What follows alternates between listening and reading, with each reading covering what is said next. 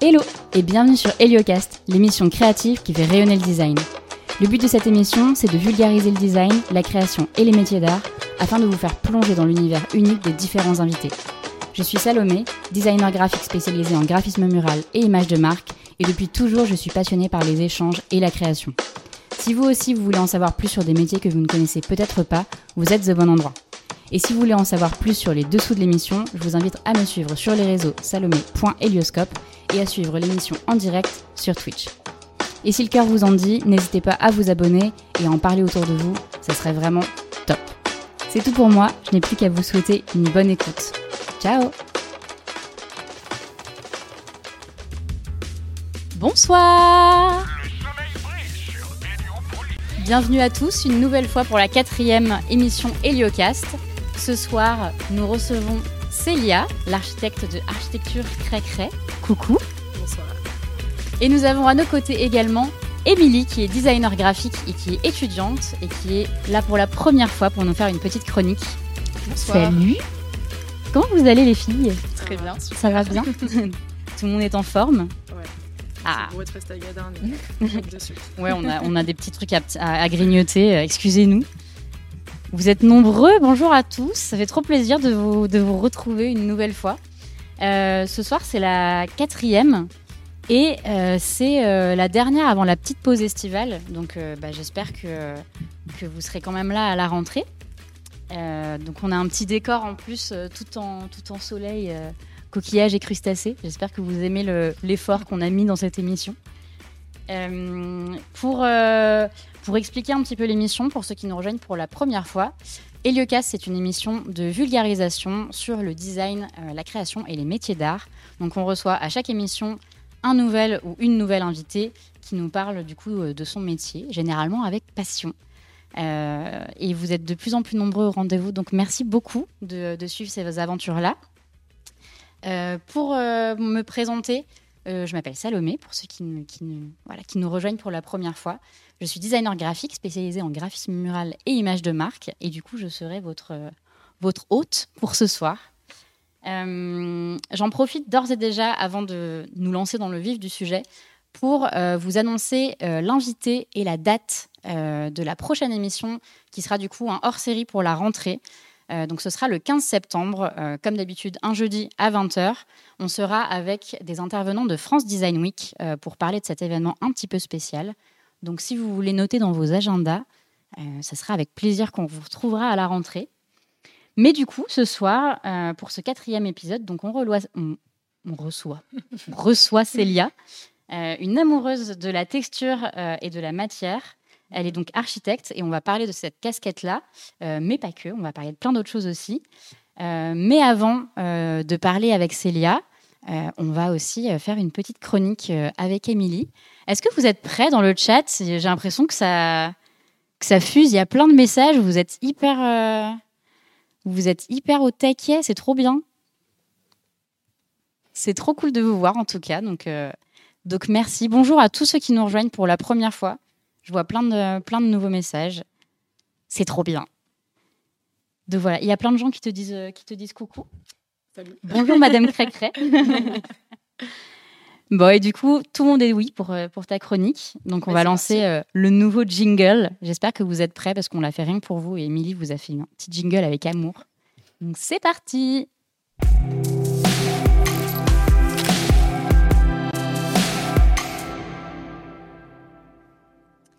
Eh bien, bonsoir encore une fois. Focus, c'est une chronique qui va s'adresser euh, aux étudiants, mais pas que. On va parler des tendances et des mouvements artistiques euh, dans le but de vous apporter peut-être des nouvelles connaissances et d'enrichir, euh, pourquoi pas, vos projets d'école. Et pour cette première, on va parler d'un mouvement que vous connaissez peut-être déjà. On le reconnaît par ses formes géométriques et par ses couleurs ultra vibrantes. Et on le voit partout en ce moment, que ce soit dans la mode, le graphisme, le web design ou encore l'architecture d'intérieur. C'est le néo-Memphis. Alors pour comprendre ce mouvement, on va faire un petit retour dans les années 80, en Italie plus précisément. Et dans les années 80, en Italie, on a un mouvement qui s'appelle le mouvement radical, qui est né en, en réaction euh, à l'esthétique minimalisme du modernisme, qui, selon certains designers, bride, euh, a bridé la, la créativité. Et parmi ces designers, on en a un qui s'appelle Ettore Sotsas. Donc c'est un designer, euh, c'est un designer italien et il veut créer un nouveau style international qui mélangerait le pop art, la tradition des arts déco et l'esprit déconstructif du punk. et donc un soir de décembre 1980, il va, ré- il va réunir dans son salon cinq designers dont il apprécie l'état d'esprit. Petite soirée, Petite soirée au calme. pépouze. Et dans le but de créer une collection euh, toute nouvelle, donc sur ce style international qu'il veut créer, pour, euh, pour le musée, pour le salon du meuble qui a lieu en septembre 1981. Et donc cette soirée va naître le groupe Memphis. Le groupe Memphis, il va être rejoint plus tard par d'autres designers de tous horizons et, euh, et de nationalités différentes. Donc c'est ce qui fera la richesse aussi du mouvement Memphis. Mm. Et pour la petite anecdote, le, le mot Memphis ne vient pas de la ville euh, d'Amérique, mais d'une musique qui passait en boucle sur la chaîne IFI euh, ce soir-là. Donc une musique de Bob Dylan. Le classique. Je suis trop jeune, je la connais pas, mais il paraît qu'elle était bien du Je coup. connais pas non. Et donc de cette collaboration, ils vont créer une collection de 55 objets qui ont tous des noms de- d'hôtels connus. C'est aussi un peu un pied de nez à la bourgeoisie euh, qui, qui le Hmm. rejette pas mal à cette époque-là. Et donc c'est que des objets qui vont être euh, très colorés. Donc là, vous avez des exemples. Donc des objets très colorés où on retrouve euh, des couleurs primaires et d'autres plus criardes qui vont être mélangés à des matériaux assez inattendus. Donc je crois que c'est aussi le début de l'utilisation du plastique laminé Mm. qui jusqu'à présent était considéré comme euh, trop cheap. Et donc là, du coup, les deux exemples que vous avez, donc c'est une, euh, une étagère de Ettore Sotsas, donc c'est la plus emblématique, je pense, de la collection. Elle fit très bien. Que-. Ouais. Et ce qui est assez perturbant, du coup, c'est tous ces angles qui sont jamais les mêmes. Mm. Et les épaisseurs aussi des planches, où à chaque étage, vraiment, c'est pas les mêmes. Et une lampe que moi, je trouve ultra actuelle pour le coup, Je la veux. ultra colorée, je l'adore. Et aussi, on trouve, je trouve quand même que sur euh, tous les objets de la collection, on y voit souvent des personnages ou des visages. Alors, soit c'est moi, Soit c'est l'exprès. Ouais. Mais voilà. Ça fait un peu totem, euh, totem ethnique, je Mm. trouve, Ouais. Mais euh, Mm, ouais, sur plusieurs, euh, sur plusieurs des étagères, ils- on, on dirait un peu des personnes. Sur la lampe, moi, je vois carrément un visage. hein. Je sais pas, mais. Sur la lampe. Ah, Ouais. avec les yeux euh, sur les roues. Ah, ouais, ah ouais, les cheveux. un peu métropolis, quoi. Ouais, Il y a. Elodie qui nous dit la lampe, je l'achète. Ah, elle est vraiment cool. Et du coup, le style le Memphis, ils vont, ça va beaucoup jouer avec les codes du kitsch et l'assemblage de matériaux et de motifs a priori incompatibles. On va beaucoup dire que le Memphis, c'est un peu le mauvais goût de, des années 80. et au salon du meuble, du coup, ça va susciter énormément de réactions, donc autant positives que négatives. Donc il y en a qui vont adorer, adorer l'originalité et les couleurs, et puis d'autres qui vont trouver ça euh, bah, vraiment de mauvais goût, quoi. Mais malgré toutes ces réactions, c'est un mouvement qui va vraiment pas durer longtemps. En 1988, c'est déjà la fin du groupe Memphis, donc chacun va reprendre un peu ses activités. Il y a certains designers qui vont un peu continuer dans ce style-là, puis d'autres qui vont complètement abandonner ça. Et c'est un mouvement qui va être très très peu connu du grand public à cette époque, parce que simplement, c'est pas des objets qui sont vraiment euh, faits pour leur euh, première utilité. Donc par exemple, on a une chaise qui tombe euh, sans cesse. euh, qui tombe sans cesse en arrière si on s'assoit dessus. Et même généralement, les canapés sont extrêmement inconfortables. C'est c'est du dur, complètement. Et donc aujourd'hui, le Néo Memphis, il reprend les codes du, bah, du Memphis et il se modernise de plus en plus. Et surtout, il se décline sur tous les supports. Donc on a beaucoup vu euh, en pattern. Donc là, ce que vous avez à l'écran, euh, un truc, des trucs un peu kitsch avec des chats. Ça, on les a Les beaucoup vus même euh, il y a, a C'est le 5-6 nouveau, ans. euh, Ah, ça, c'est, ça, c'est l'époque Tumblr, mais à mort. Exactement. ouais. mais vraiment très kitsch avec des formes encore plus géométriques qu'avant. On voit beaucoup des triangles ou, euh, ou des, des zigzags souvent. Mm. Et on peut pas parler de Néo Memphis sans parler de Camille Walala, qui est une artiste incroyable. C'est une artiste française. si je me trompe pas, elle vit à Londres. Ouais. Et, euh, et elle, moi, j'adore euh, toutes si les nous, couleurs si qu'elle elle nous utilise. regarde et qu'elle veut venir dans l'émission, En plus, c'est une artiste qui est Avec vraiment multimédia. Euh, elle est autant dans le street art, si je me trompe pas, que dans l'architecture d'intérieur. Vraiment, je trouve que son travail il est incroyable. Mm. Et donc cette année, on a aussi une marque de prêt-à-porter, donc Make My Lemonade. Euh, ils font aussi du DIY. Et ils ont fait une collection qui est 100% basée sur le Memphis. Donc, avec des vêtements vraiment ultra colorés, des formes géométriques. Moi, je trouve ça trop cool. Ouais, elle c'est ouf parce qu'en fait, tu te rends compte que, que ouais, enfin, tous ces trucs-là, c'est des, enfin, c'est des trucs qui ont été créés il y a ultra longtemps. Ouais. Et pour Mm. le coup, on s'en inspire encore aujourd'hui. Make My Lemonade, ils sont, elles sont quand même vachement dans les tendances. Mm. Ouais. Et Mais là, a- elles relancent un truc. euh, Il y a énormément de mouvements comme ça qui reviennent et qui, sont, qui s'appellent le néo. Je sais qu'il y a aussi un. Je crois que ça s'appelle le Neue Art Déco, quelque chose comme ça. Et euh, ça, pour le coup, ça vient plus de l'Allemagne. Mais ça commence à être pas mal tendance aussi. Mais ce qui est trop drôle dans, du coup, dans le truc de My Le- Make My Lemonade, c'est que quand tu me l'as envoyé, moi j'avais pas du tout vu. Et quand tu me l'as envoyé, du coup j'ai vu que ça s'appelait Paris to Memphis. Mm. Et du coup je me suis dit, elle, elle a pas l'anecdote de la, de la création du mouvement Memphis. ça m'a bien fait rire. Mais, Mais euh, d'ailleurs, le, tout le shooting de Make My Lemonade, ils ont été faits dans, je sais plus le nom de la Villa ouais. euh, mm, C'est trop beau. Et avec vraiment Ouais. que des. Bah, je pense que c'est des objets de la première collection, justement, Ouais. qu'il y avait dans le, dans le shooting. Et souvent, en fait, ils reprennent euh, des pièces de leur ancienne collection et puis ils vont changer le motif, ils vont Mm. changer les matières. Ils ont un peu des pièces phares comme ça Ouais. euh, de- d'une saison à l'autre. euh, C'est trop beau ce qu'ils font. Il y a Germain Louis qui nous dit provoque, est-ce qu'on recycle pas les modes toutes les 20 ans? Ah, moi, je pense un peu aussi, quand Ouais. même. C'est- je, enfin, je pense qu'il y a des, enfin, il y a mille preuves euh, qui vont dans ce sens-là. Enfin, il y a Mm, mm. tellement de choses. Mais qui je pense aussi que euh, l'évolution fait peur et Mm. que du coup, on a tendance, enfin, sans, sans cesse tendance Ouais. à revenir euh, sur les tendances d'avant. Mais après, ce qui est bien, c'est quand tu as des mix aussi qui se créent. Des fois, tu as, des anciennes tendances qui sont un peu remises au Mais parce du jour et ça crée quand même. euh, quand Voilà. même de ce qui a été fait. Après, Ouais. tu essayes de le détourner. Mais Là, on a euh, le revival des années 2000. euh, Ouais. Plein de tubes, là. Je c'est- préfère euh, années 80 pour le coup. euh, Même les- le retour des 60. vinyles euh, Ouais. ou toutes Ouais. choses-là, c'est ouais. Mm, mm. Et du coup aussi, bah, actuellement, donc ça, ça date vraiment d'il y a quelques années, euh, de plus en plus dans le web design, on retrouve des, pas mal de formes, etc. Donc là, ça va être plutôt par petites touches parce que je pense que le too much, il peut vite, euh, vite arriver. Mm. Mais on en voit quand même de plus en plus dans les sites, notamment dans les, dans les petites animations de sites. Ouais. Il y a un site qui s'appelle nordic.com, c'est un festival, je crois. Euh, ils ont fait pas mal d'animations sur leur site Mm, mm. avec des formes inspirées du Néo-Memphis. Je trouve ça assez intéressant. Et en dernière petite euh, recommandation, euh, si euh, ça vous intéresse et que la collection Memphis vous plaît, je sais qu'à Paris, euh, au musée des arts décoratifs, désolé, c'est encore à Paris, dans le musée des arts décoratifs, ils ont une collection en permanente sur le Memphis. Donc euh, ils ont Mm. pas mal, je crois qu'ils ont l'étagère, Oui, la première Mm, étagère, ouais. ouais. Et peut-être la lampe aussi, il me semble. Je sais plus. Mais... Je crois que je l'avais vue sur le site, mais à vérifier. Mais moi, j'aimerais bien la faire, cette expo. Ouais, être sympa à voir en vrai. Bah, il y avait l'expo euh, de Prisonic, du coup, enfin Prisonic tout Oui, ouais. Monoprix, et c'était euh, mélangé avec les collections justement euh, cool. permanentes. ouais. Donc euh, il y avait l'étagère avec euh, les nouveaux produits euh, de Monoprix assez, euh, Ah, assez J'aurais bien euh, voir ça. ouais, ouais. C'était hyper intéressant. ouais. Et du coup, tu les as vus en vrai? Ouais. Et ça, ça fait cheap ou pas Non, Les matériaux? Non, Non. franchement. euh, Après, c'est hyper coloré, puis c'est vrai que c'est des aplats euh, ben, lisses, un peu Donc au final, c'est un peu ce qu'on voit maintenant, quoi. Ouais. Ok. Ouais, C'est vrai que ce style-là, on le revoit quand même beaucoup. Et là, les couleurs sont en train de revenir. Euh, moi, ce que je trouve le plus fou, c'est qu'avant, ça paraissait de très mauvais goût et Ouais. ultra cheap. Aujourd'hui, on trouverait ça ultra, Ouais. ultra cool, quoi. Ouais, mais je pense qu'il y a plein de, enfin, il y a plein de choses qui. En fait, vu, vu qu'on a des revivals sans Mm. cesse, maintenant, même si c'était cheap à l'époque, maintenant on se dit ah ouais, mais c'est vintage. Mm. Et Oui, du c'est coup, ça. t'as le côté euh, Ouais. ah vu que c'est euh, vintage, c'est trop cool. ouais. Et t'as souvent ces trucs-là en fait qui reviennent où les vieux Mm. trucs. euh, d'un coup, ça devient stylé, alors que nos parents, par exemple, ils détestaient. Nos Bah, parents, tu leur ouais, c'est vrai. des Formica et tout, euh, là, euh, moi, j'adore. Et Ouais, puis bah, ouais, quand je montre à mes parents, vraiment, ils sont. là, c'est notre jeunesse. c'est- vraiment, ouais, c'est c'est C'est ringard. c'est du. Et, Non, c'est vrai euh, qu'il y a ouais, t'as souvent ce truc-là. euh. Moi, j'avais l'inverse. J'avais mes parents qui passaient leur vie à me dire Ah, ça, c'est trop cool. Je leur disais Non, c'est vraiment pas Mm. cool. Et dix ans après, je me dis c'est trop cool. Exactement. ouais, ouais. Ah, mais en tout cas, ça fait, euh, ça fait débat dans, dans le chat. Euh, bah, bonsoir à tous ceux qui nous rejoignent. Il y a des gens qui nous rejoignent en, en cours de route.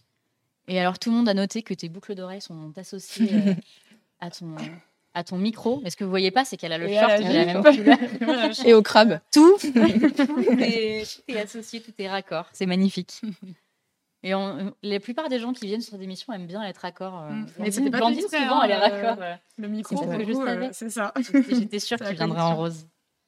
Hello à tous. Il y a plein de gens qui nous rejoignent. Bonjour, à... bon, enfin bonsoir, bonjour, bonsoir à tous. euh. Merci de nous rejoindre. euh, J'espère que, que vous allez passer un bon, un bon moment avec nous. Il te Je sais plus si- où on est. Bah non, bah j'ai fini. C'était ma merci dernière pour cette reconnaissance. chronique. Vous pouvez la féliciter parce que c'est sa première chronique à Émilie. C'est la première fois qu'elle est là, donc c'est toujours hyper stressant et, et Hyper intimidant. intéressant. Désolée, j'ai peut-être parlé super vite au début. Mais Non. franchement, Non, euh, ça les va, gens ouais. étaient au taquet. Tout le monde, euh, tout, voilà, tout le monde te dit bravo. Merci. dans le chat. Donc, euh, donc écoute, euh, félicitations. Et Je merci suis trop contente que tu sois parmi nous. Moi aussi, je suis contente. Et du coup, bah, sans transition, euh, on va passer euh, euh, à toi. Mhm. On va parler un peu du coup euh, ben, de ton de, ta, de ton métier du coup d'architecte d'intérieur. alors du coup, tu m'arrêtes si je me trompe. Tu es majoritairement du coup archi d'intérieur, mais tu as aussi une vision de design global, donc on en mmh parlera un petit peu. On, expliquera, on expliquera un petit peu ensemble bah, ce que c'est. Euh, et tu fais beaucoup de jeux de texture, de jeux de matériaux notamment. On, passera des, des, très très belles photos. J'espère que, que, vous avez hâte parce que c'est vraiment sublime. Et tu joues beaucoup avec la couleur, ce qui est assez rare, je trouve, dans l'architecture intérieure, en tout cas en France. En tout cas à Lyon. Euh, voilà, en tout cas, euh, souvent on, ouais, on, voit des intérieurs très blancs, un peu gris, ou alors mm. du beige. Il y a pas mal de beige ces dernières années. Donc euh, moi, je sais que j'aime beaucoup, beaucoup les couleurs, donc je pense mmh. qu'on reviendra dessus. D'ailleurs, on peut faire un sondage dans le chat euh, si les modératrices sont, sont OP pour savoir si vous préférez les intérieurs qui sont colorés, comme on va, euh, on va voir ce soir, ou si vous préférez les intérieurs neutres. Il y a des gens qui adorent la couleur, mais qui préfèrent avoir les intérieurs complètement neutres. Donc voilà, si on peut faire un sondage, je pense que ce serait intéressant. les, de, les couleurs, ça vit peut-être moins bien, non? Mais après aussi, tu peux avoir une base neutre qui est révélée et réveillée aussi par des couleurs, bah, toi, dans ton mobilier, dans tes accessorisations. Et, et ça peut vraiment être nuancé. Il ne faut pas imaginer couleur comme juste une jetée de couleurs. Et notamment, moi, ce que je prône beaucoup, c'est le monochrome, tu vois. C'est le fait que finalement, les mmh. couleurs, elles disparaissent parce qu'elles est utilisée euh, sur tout un volume, tout mmh. un espace, plutôt que euh, si tu as un pop à un endroit, c'est là où vraiment ça va se voir. Euh. Mais est-ce que du coup, les gens se laissent pas plus vite d'un intérieur qui va être par exemple en monochrome de bleu quand, ben, en fait, la couleur après elle devient une non couleur c'est que par exemple euh, ça va être je sais pas un bleu qui est un peu gris et du mmh. coup euh, c'est comme si tu avais un mur blanc est-ce que tu te laisses mmh. d'un mur blanc parce qu'il est au plafond et au mur? Euh, pas forcément ouais faut vraiment l'imaginer comme une base ou je sais pas comme quand tu t'habilles tu auras une base par défaut peut-être noir blanc beige et après des pop de couleurs et bah à l'inverse là ça devient ta base tu vois pourquoi mmh. ta base ce serait pas une nuance ah ça fait le sondage fait débat hein. ah. Pour l'instant, le vote n'est pas fini, mais pour l'instant, on est à 58% de personnes qui préfèrent colorer et 42 qui préfèrent neutre. Et parce que je pense qu'il y en a qui ont hein. peur et il y en a qui ne savent pas aussi euh, comment faire. Et c'est là où nous, on intervient. Et, c'est pour ça que c'est aussi trop bien de travailler avec des gens qui te font confiance. Mm. Parce qu'il euh, il y en a plein euh, qui oseraient pas. Et juste quand tu leur, tu leur donnes les cartes et la proposition, ils sont là, ah, mais en fait, c'est incroyable. Et, et tu vois l'espace autrement. Ouais. Et euh, après aussi, je sais que nous, on réfléchit euh, jamais la couleur gratuitement. On la réfléchit aussi avec les volumes euh, qu'on va créer ou qui existent. Donc c'est mmh. aussi une réflexion, bah, encore une fois, globale. Et, et tu te dis pas, bah, je mets du jaune parce que j'aime du jaune. Et juste sur un pan où où il y a eu un peu une trend, je sais même pas mmh, mmh, encore le cas, d'avoir juste un pan de papier peint, des trucs comme ça. Et au final, c'est très bien. Il y a le côté motif maximaliste et tout, mais du coup, finalement, on voit que ton papier peint. Alors que finalement, ta pièce entière, si elle est en papier peint avec des motifs forts, euh, il y a un côté où ça disparaît parce que c'est multiplié. Ok, mais ouais, en fait, c'est pour ça que je, voulais t'inviter aussi. Alors, moi, personnellement, je sais que si un jour. En fait, j'aime beaucoup de styles euh, d'archi différentes, mm. mais je trouve que le tien se démarque et je trouve que justement, comme tu le disais, la couleur est jamais gratuite. Donc, on va vous montrer bien évidemment des, des, euh, des extraits de tous ces travaux et vous allez voir de, de quoi je parle. Mais, euh, mais ouais, c'est quelque chose que je trouve qui ressort beaucoup chez toi. Et pour autant, c'est pas non plus, comme tu le disais, c'est pas jeté mm. partout, c'est pas, c'est pas too much, c'est un bon équilibre. Et en plus, vu que tu utilises des matériaux différents, on viendra dessus euh, après du coup, mais vu que tu utilises aussi avec des matériaux, c'est toujours, euh, toujours hyper chouette. Donc, euh, ah, merci, alors, on finit sur un sondage où ah. c'est pile poil 50 ah, bah, euh, on refera le sondage après euh, l'explication. On, refera, on verra si on a réussi à en embarquer quelques Potentiellement, je pense que ça va, ça va remonter sur les colorés sur la fin. On, va, on va voir ça. je vais lancer un petit peu les visuels, comme ça les gens pourront, pourront un peu voir ce que tu fais en même temps qu'on discute. Ouais. alors, du coup, comme on disait, tu es une designer globale. C'est-à-dire que tu tu n'as pas juste une vision de l'architecture d'intérieur, tu es capable mm. aussi de voir de manière globale les projets. Donc on parlera un petit peu, un petit peu de ça. Et euh, j'ai vu que de toi-même, tu disais que tu euh, mêlais souvent un style à la fois contemporain et à la fois traditionnel. Donc est-ce que tu peux nous en dire un peu plus qui, sur ce qui fait que tu aimes ce mix euh, entre contemporain et traditionnel dans ton, dans ton ben, métier? Le côté traditionnel, il vient surtout de l'existant en fait, parce qu'on travaille beaucoup de l'ancien, de la rénovation. Et moi, vraiment, c'est ce que je préfère. Et en fait, tu récupères vraiment ouais, la partie tradition, euh, noble, brute de l'existant, euh, des parquets anciens, euh, des pierres si elles sont apparentes, des poutres, etc. Et finalement, c'est de révéler cette partie-là plus traditionnelle par les volumes, par les couleurs et par d'autres textures qui vont contraster. Et c'est pour ça que je dis que ça reste quand même aussi contemporain parce qu'on fait quand même de la rénovation, on refait proprement, on refait les réseaux, on fait voilà, on refait tout, euh, c'est hyper viable, mmh. tu habites dedans, euh, c'est tout neuf, mais euh, ça a quand même une âme et puis ouais. une histoire. T'es pas en train de tout enlever, de tout replaquer, de recacher. Et, et ça, c'est vraiment le plus intéressant. Et c'est pour ça ouais, que du coup, on préfère vraiment travailler sur l'ancien. tu as aussi des contraintes qui t'obligent à avoir une réflexion adaptée au lieu où tu es. Et c'est même un plus. Quoi. Donc, ouais.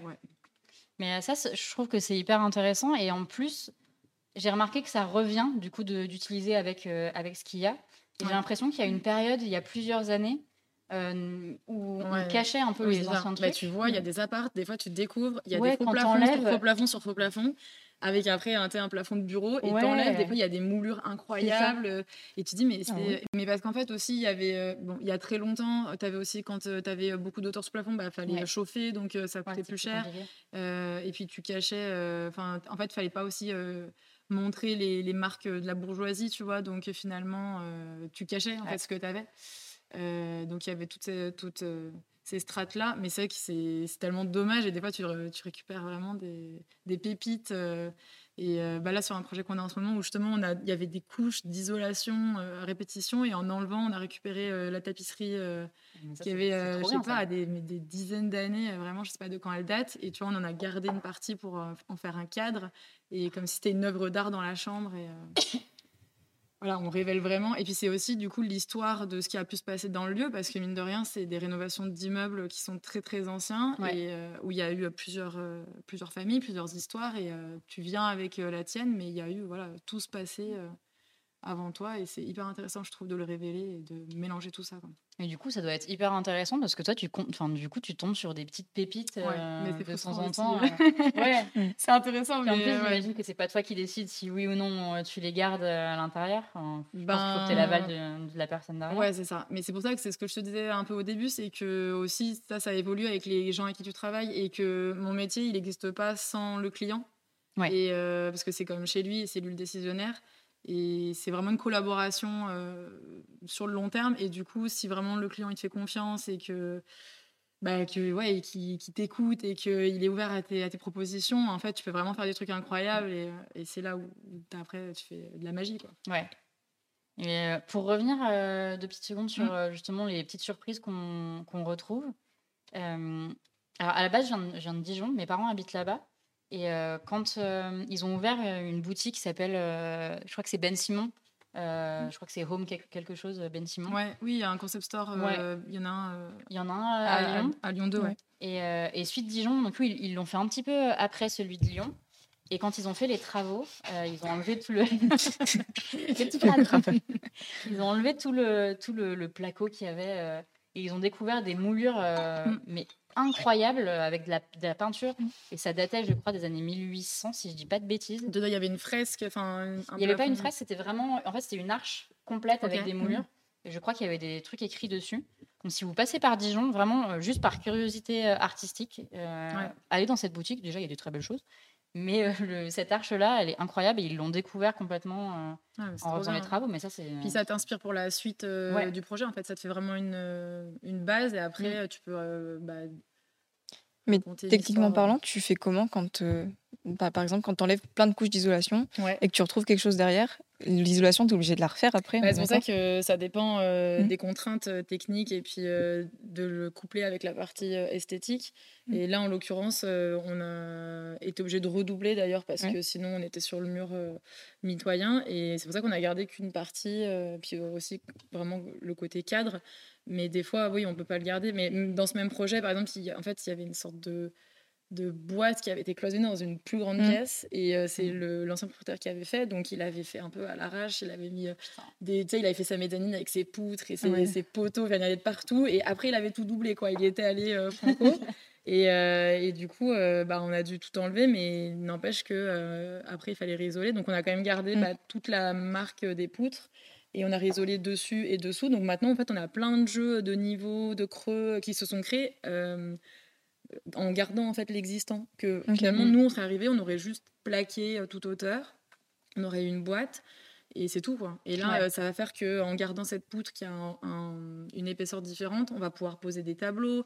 Enfin, vraiment, il va y avoir un agencement qui va se faire. La dynamique se fait autour de cet élément. Exactement. Et, et, du coup, ça, ça change tout. Et quand vous arrivez sur le lieu, comment tu sais ce qu'il y a derrière? Tu vas sans cesse chercher ou c'est par rapport à l'histoire le doublage, tu veux dire Oui, en euh, général, enfin tout l'existant qu'il y a, mais qui a été recouvert euh, avec les années. Ben, en fait, ça, ça, dépend aussi du budget. Ou par exemple, si on a un budget où on peut tout déposer, ben, on va le mm. faire et en fonction de ce qu'on trouve, on voit ce qu'on garde ou pas.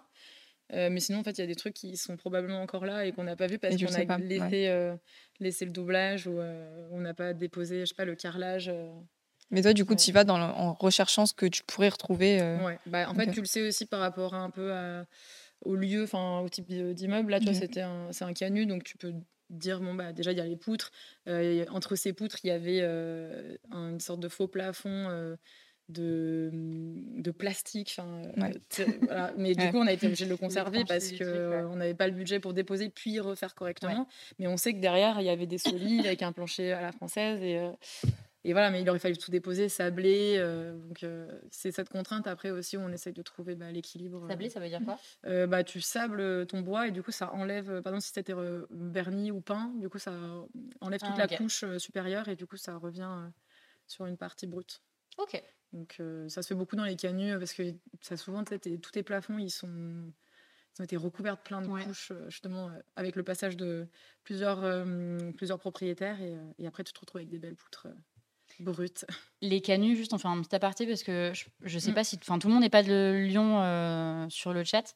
Les canuts, c'est des appartements qui sont vraiment typiques euh, de Lyon. de Lyon, plutôt même Croix-Rousse la plupart. Ouais, c'est vraiment sur les pentes et le, plateau. Et puis c'était des appartements euh, où on filait. Enfin, on faisait les fils, les, la soie. la soie, et, et, où du coup, il fallait des grandes machines pour qu'elles rentrent. Du coup, c'était très haut de plafond. Et c'est vrai qu'il y a des apparts qui font 5 mètres de hauteur sur plafond. Par curiosité, allez voir bah, des appartements typiques Canu sur, sur Internet. on nous demande d'augmenter un tout petit peu plus les micros. Est-ce que ah, c'est possible à la régie, s'il vous plaît? Il faut que je parle ici. est trop à l'aise comme ça. Mais en tout cas, alors au début, il y avait des visuels de, de ton projet Algérie. tout le monde disait que les, les, gens trouvent ça. Alors, il y a le mot sublime. Je un peu le dos, mais pas de souci. il y a le mot sublime qui a été, qui a été, qui a été dit. Euh, Blandine qui a envie de tout repeindre. Alors, tu vois, pour moi, euh, Algérie, c'est un projet qui est pas trop coloré. Non, non, mais en fait, justement, c'est ce que la plupart disaient. En fait, il y a un équilibre. Euh, Parce que le bleu, le bleu qu'on voit sur les portes, du coup, il était déjà là, en fait. C'était déjà le bleu, la mmh. propriétaire. Et bah, du coup, c'était la contrainte, elle voulait le garder. Donc, moi, par exemple, j'aurais pas choisi peut-être ce bleu vraiment turquoise, tu vois. J'aurais pris un truc un peu plus désaturé, un peu plus sourd. Euh, mais vu qu'il était là, en fait, on a, on a fait avec. Et c'est aussi pour ça qu'on a choisi cette tapisserie qui était peut-être plus douce avec le fond blanc, mais qui avait des touches qu'on retrouvait. Et du coup, ça s'harmonise euh, ça s'harmonise vachement bien, quoi. Et puis il y a la couleur euh, du couloir qui est un peu beige orangé et qui est complémentaire du bleu. Et du coup, ça, ça fonctionne. C'est un peu notre, notre touch rosé bleu dans, toutes, dans toutes ses nuances. Il y a Blandine qui me dit c'est si poétique. Donc, globalement, la plupart des gens aiment beaucoup. Euh, et là, je vais commencer de passer des visuels. Euh, ça donne envie de vivre dedans. Mm. Bah, ça, c'est un bon compliment. et euh, là, je suis en train de passer des visuels du coup de la boutique Avril. Donc, on est vraiment sur un autre projet. mais je voulais qu'on en parle un petit peu parce que du coup, j'imagine qu'un projet particulier, professionnel, c'est mm. complètement différent. Et du coup, comment tu dois, enfin, quelles sont les choses que tu dois vraiment penser différemment par rapport à un projet particulier? Mmh, bah, sur le pro, déjà, c'est que tu as du public. Donc, en fait, euh, tu n'as pas les mêmes euh, restrictions, euh, les mêmes normes, que ce soit en termes de circulation, mais aussi en termes de matériaux, parce que tu dois avoir du coupe-feu. Enfin, il y a beaucoup de choses à prendre en compte. ouais.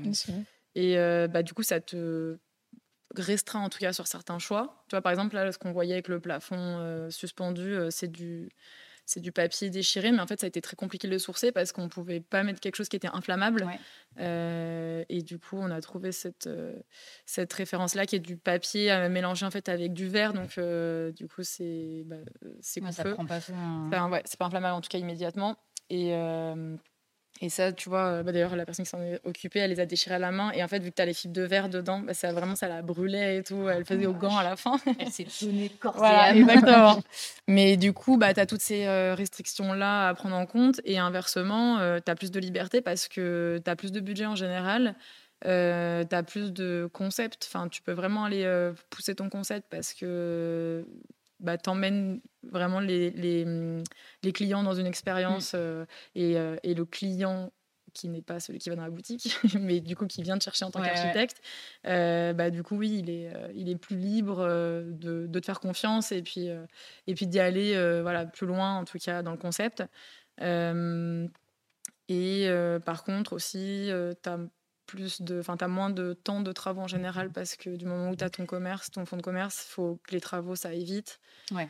Euh, bon, même quand tu même quand es en résidentiel avec les, le temps que tu es ton ah, crédit, etc. Mais voilà. il y a ça aussi euh, dans tous les projets. Euh, en fait, il y a toute une face cachée de notre métier qu'on ne, qu'on ne connaît pas, financière, technique, humaine. voilà, il y a tout cet ensemble-là. Et il y a plusieurs questions dans le chat. Donc mmh. d'ailleurs, c'est vrai que j'ai oublié, oublié pardon, de le préciser en début d'émission. N'hésitez pas à poser vos questions euh, à Célia. Le chat est fait pour là, donc vraiment, n'hésitez pas. C'est le but de cette émission, que vous puissiez interagir euh, avec nous aussi. Donc, s'il y a des choses euh, sur lesquelles vous voulez rebondir ou s'il y a des termes que vous ne comprenez pas, vous n'hésitez oui, pas. Faut pas hésiter. Parce que c'est vrai que des fois, nous, on est dans le truc, donc c'est vrai que c'est des choses qu'on connaît. Mais n'hésitez pas vraiment à nous, à, nous, demander. On, on, vous répondra avec plaisir. Et du coup, donc il y, y, a plusieurs questions la plupart, euh, donc il y a Elsa et euh, Manon qui nous demandent euh, est-ce que tu as eu carte blanche globalement pour le projet Avril ou est-ce qu'il y avait vraiment une ligne à suivre? Parce que c'est quand même des boutiques qui existent déjà. Ouais, mais Avril, c'était les meilleurs clients qui pouvaient exister. Oh. Parce qu'en fait, ils ont une chef, enfin une architecte responsable dans la boutique depuis quelques années, qui, elle, est responsable du coup, de choisir les architectes qui vont travailler par région. Donc c'est pas le créateur de la marque déjà qui choisit, donc euh, c'est quelqu'un qui a la vision euh, des travaux, des budgets. Euh, voilà, donc déjà ça c'est une première étape, c'est rare. Qui a aussi du coup bon goût et qui se permet de choisir des architectes. Bah, en tout cas, je le dis pas pour moi, je le dis pour les autres architectes qu'elle a choisis, qui sont incroyables parce que vraiment, quand elle m'a choisi et que j'ai vu les autres architectes qui avaient fait d'autres boutiques, je me dis mais Enfin, pourquoi? Pourquoi, je fais partie du lot?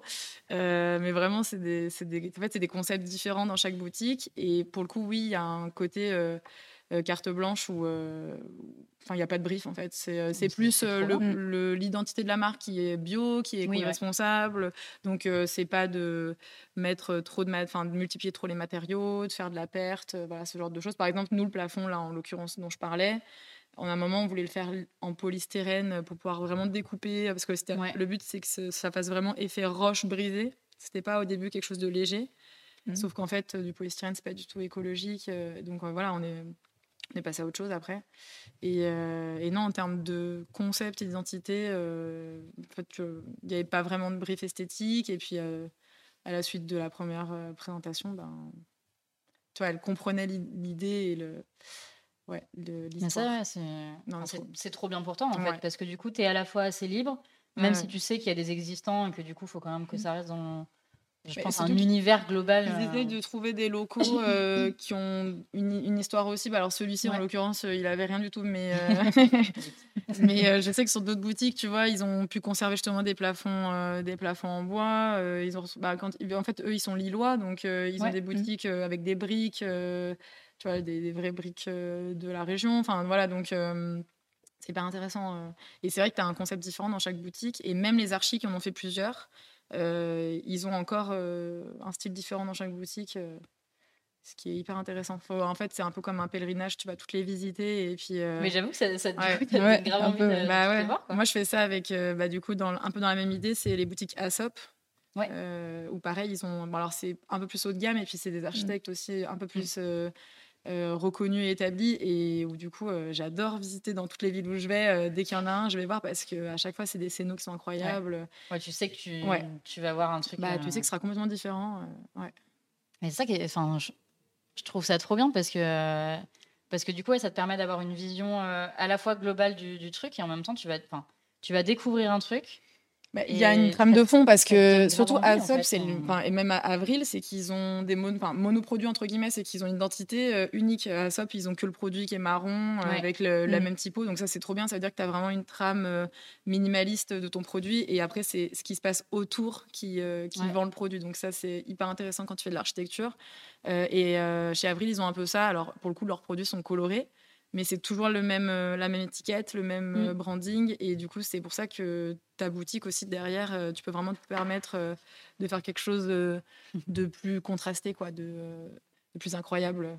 Ça va mm. pas se perdre. Parce que c'est le problème après aussi quand tu fais des boutiques, c'est quand tu vends un peu des objets multiples, euh, je sais pas, multiproduits, je sais pas, j'imagine Sephora et trucs comme ça, bah, tu vois, tu as différents brandings, tu as différents packaging, tu as différentes couleurs, et déjà tout ça, en fait, ça se mélange.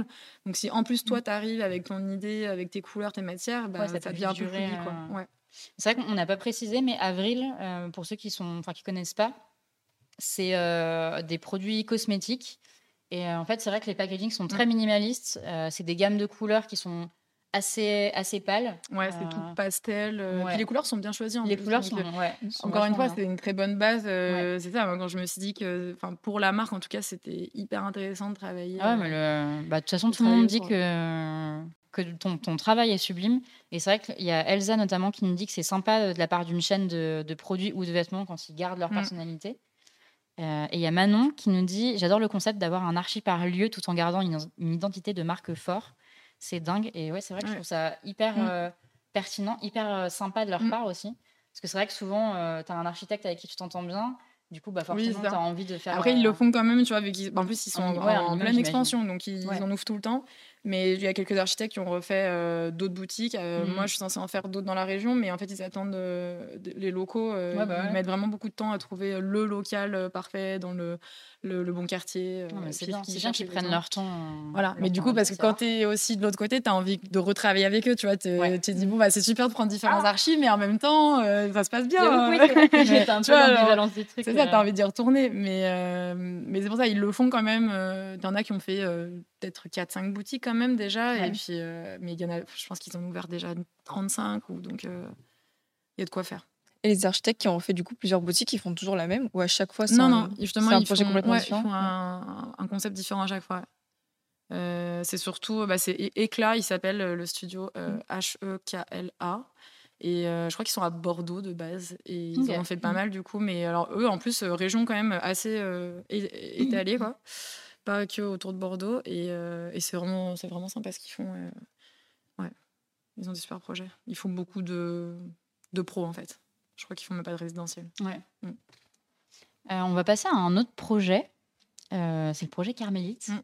Alors, personnellement, vous allez nous dire ce que vous en pensez dans le, dans le chat je trouve que ce projet, c'est un bijou. Je trouve incroyable. magnifique. De, tous tes projets, je trouve que c'est enfin, c'est vraiment mon préféré. C'est celui je qui veut cet appartement. il, est, il est vraiment magnifique. Et je trouve que dans celui-là, vous allez voir de toute façon euh, les visuels, mais globalement, euh, il y a pas mal de jeux de texture et de matière. Notamment, tu utilises du, souvent du verre euh, qui a des mmh. textures, ou c'est pas oui, juste une glace, euh, le sol aussi, il est incroyable dans, dans mmh. ce couloir. Enfin, vraiment, vous allez mmh. voir les photos. Ouais, c'est euh, euh, que tu peux faire sur Mosaic Factory. Et en fait, tu peux choisir tes formes, tu peux choisir tes ah. couleurs, tu peux choisir. Et en fait, là, ils ont une nouvelle gamme qui s'appelle Pop. Et c'est des couleurs hyper vibrantes. Donc, euh, c'est hyper rare sur du carreau de ciment. Euh, quand on dit carreau de ciment, on imagine le motif euh, provençal que personnellement, je n'accepte pas. enfin, c'est pas du tout mon style. mais, mais du coup, là, c'est c'est vraiment intéressant. Et ils ont toute une gamme, donc carreau de ciment, terrazzo, granito et tout. Et dans toutes les couleurs à chaque fois. Tu peux redire le, le nom? Mosaic Factory avec un C. Mosaïque. Moi, je pensais que dans ce projet-là, le sol, tu l'avais conservé. Et eh ben en fait, il y avait un sol existant qui était assez proche. Euh, dans le style, mais vu qu'on a vraiment tout recloisonné, on pouvait pas, euh, on pouvait pas garder. Euh, puis il était tout abîmé. Enfin, vraiment, l'appartement, il avait vécu. Hein. C'était un appartement familial qui n'avait pas été rénové depuis très très longtemps.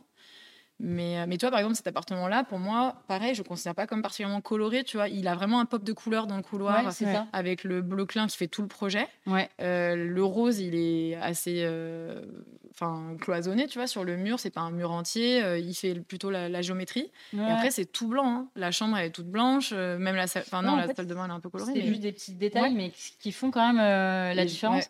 En fait, c'est pour ça que je voulais, je voulais que tu, tu viennes sur cette émission-là, parce que je trouve que justement, on, voit cet équilibre-là entre enfin, comment les couleurs, même par petites mmh. touches, peuvent. parce que je trouve que c'est ce qui fait vraiment l'identité de ce projet-là. Ouais. toi, c'est le volume, c'est ça. c'est que tu as l'entrée. Comme il est fait le projet, c'est vraiment, tu as une, une, bande, on va dire, un peu technique quand tu rentres dans l'appartement qui est plus basse de plafond, qui fait qu'après tu peux euh, récupérer la lumière euh, et, le volume dans la pièce à vivre qui est ouverte et qui du coup est plus blanche, plus lumineuse. Et du coup cet espace-là, il fonctionne parce que justement il est dans une couleur euh, plus foncée, mais aussi l'intérêt du clin, c'est que c'est une couleur hyper vibrante et qui capte la lumière énormément. Et, c'est vrai que le projet, il, il fonctionne avec le clin. bon, ça aurait été très beau avec une autre couleur, mais Là, cette couleur, mmh, enfin cette peinture en tout cas, elle est, elle est, faite. Euh, et encore une fois, tu vois, c'est les contrastes de, du bleu avec euh, la terre, enfin le côté plus orangé. Euh. Je vous laisse quelques secondes sur ce sol, il est incroyable. Et du coup, bah, tu peux le faire sur mesure. Donc là, on a fait la forme pétale et après, bah, tu fais ton calpinage. Donc calpinage, c'est quand on choisit l'emplacement des carreaux. donc nous, on le fait, on le projette et après, le, le carreleur, il fait exactement comme on l'avait dessiné pour garder quand même le, le motif qu'on avait imaginé. Et c'est vrai que tu vois, le vert, euh, le vert texturé, il apporte aussi un autre, euh, un autre motif. Ça, euh, ça, Et ça, c'est parce que les portes existantes avaient déjà le vert armé. Ok. parce que dans ce projet, d'ailleurs, je sais pas si tu as une photo de la hum, porte qui est vers la chambre, mais mmh, c'est une porte vert armé. Et en fait, on l'a enlevée, puis on l'a remise, du coup, on l'a conservée. Est-ce que je l'ai Bougez pas. je cherche la dite porte. Je sais pas, parce qu'il y a pas trop de photos. Il y a moins de photos sur, euh, sur cette partie-là. C'est dans Je crois que je l'ai pas, ouais. Mais en gros, voilà, c'est des portes anciennes, tu sais, avec euh, des moulures, et puis tu as une imposte euh, vitrée, et dans la porte, tu as un passage avec du verre armé, un petit carreau, et du coup, ben, déjà, c'est très, ça, ça, revient beaucoup à la mode, et puis finalement, c'est très graphique, c'est du quadrillage, comme tu peux avoir beaucoup maintenant. Euh, et du coup, bah, là, on s'en est inspiré, puis on l'a, on l'a récupéré euh, pour ah, la verrière. Pour, euh, ça hyper. Même pour les fenêtres de la cour, du coup, ça te floute ta salle de bain, en fait. Tu as quand même la lumière, mais tu n'as pas de vis-à-vis, au moins. Mmh, mais c'est vrai que ce projet, bah, il, il, plaît beaucoup. après, c'est aussi un des. Enfin, le studio, il est quand même jeune et c'est un des premiers projets où on a pu vraiment euh, réfléchir l'ensemble jusqu'à certaines pièces de mobilier. Ce qui fait que aussi, moi, quand j'ai fait le shooting, je suis venue avec des pièces. Donc, j'ai vraiment accessoirisé. Ouais, tu vois. Et du coup, c'est la pièce qui. Enfin, c'est l'association aussi de comment on décore euh, par la suite qui va révéler euh, les couleurs qu'on a choisies. Parce que là, ça aurait pu être accessorisé très beige, c'est un peu romantique. voilà, ça aurait été mm-hmm. complètement un autre style. Ouais, c'est ça. Et du coup, il y a Elisa qui a une question, et du coup, ça rejoint une question que je voulais te poser, parce que c'est vrai que du coup, le choix des matériaux, mmh c'est souvent une, une, partie que les, que les gens, en fait, quand ils, quand ils voient le résultat, ils voient que le résultat, ils pensent pas euh, forcément à mmh. tout ce qui s'est passé avant. Il y a Elisa, du coup, qui demande si ça fait aussi partie de ton métier de choisir euh, les fournisseurs euh, et les prestataires des travaux. et moi, je voulais aussi savoir comment, du coup, tu choisissais ces personnes-là, comment tu choisissais ces matériaux s'ils sont pas déjà présents. Bah, oui, du coup, ça fait. Non, mais oui, du coup, ça fait vraiment partie euh, du métier euh, parce que quand nous on va travailler le projet, euh, alors j'y pensais en venant, c'est que hum, il y a en fait il y a des personnes qui vont travailler par exemple que sur plan et maquette blanche par exemple sur la première partie du rendez-vous avec les clients. pour après, du coup, plutôt valider l'espace et après réfléchir matériaux. Sauf que, en fait, je me disais que bah, pour moi, c'était impossible parce que, comme je te disais, l'association volume et, et, teinte, elle va ensemble, en fait. Donc, euh, quand on réfléchit à notre projet, on fait euh, une teinte de couleur et puis, bon, euh, après, on la filme, mais ça réfléchit dans le volume. Et du coup, tu es obligé, au moment de la, de la, conception, qui est même vraiment au tout début, de déjà avoir une idée de ton revêtement. de ta couleur et, et, de savoir aussi si tu peux bah, l'utiliser là où tu veux l'utiliser. quoi. Si c'est sur du sol, si c'est sur du, un mur, si c'est dans une pièce d'eau, si c'est un plan de travail, euh, tu as plein de, de, revêtements que tu peux pas utiliser euh, de partout. Donc finalement, quand tu fais ta conception, tu as déjà un peu une idée de, de tes fournisseurs.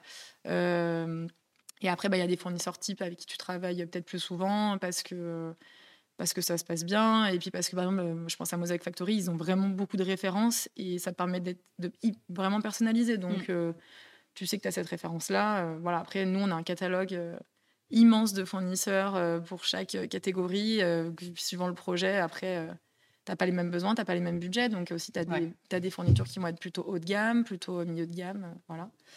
Et après, euh, c'est quoi la deuxième question? C'était plus pour les, gens avec qui on travaille, non? Plus les artisans euh... Ouais, si c'était toi ouais, qui choisissais du coup bah, ouais, tous les fournisseurs, les prestataires. Bah, du coup, après, on, on, a certains clients qui peuvent nous, nous proposer des des artisans. Parce que là, on a un projet justement qui arrive à la rentrée où le client, il avait déjà le menuisier. Et du coup, bah, il nous a dit, je travaille avec lui, donc très bien. Après, mmh. si moi, j'ai pas le feeling et puis je vois qu'il ça me convient pas, qu'il travaille pas très bien, je, bah, je dis non. Enfin, Parce que c'est aussi la représentation de mmh. notre, notre expertise par la suite.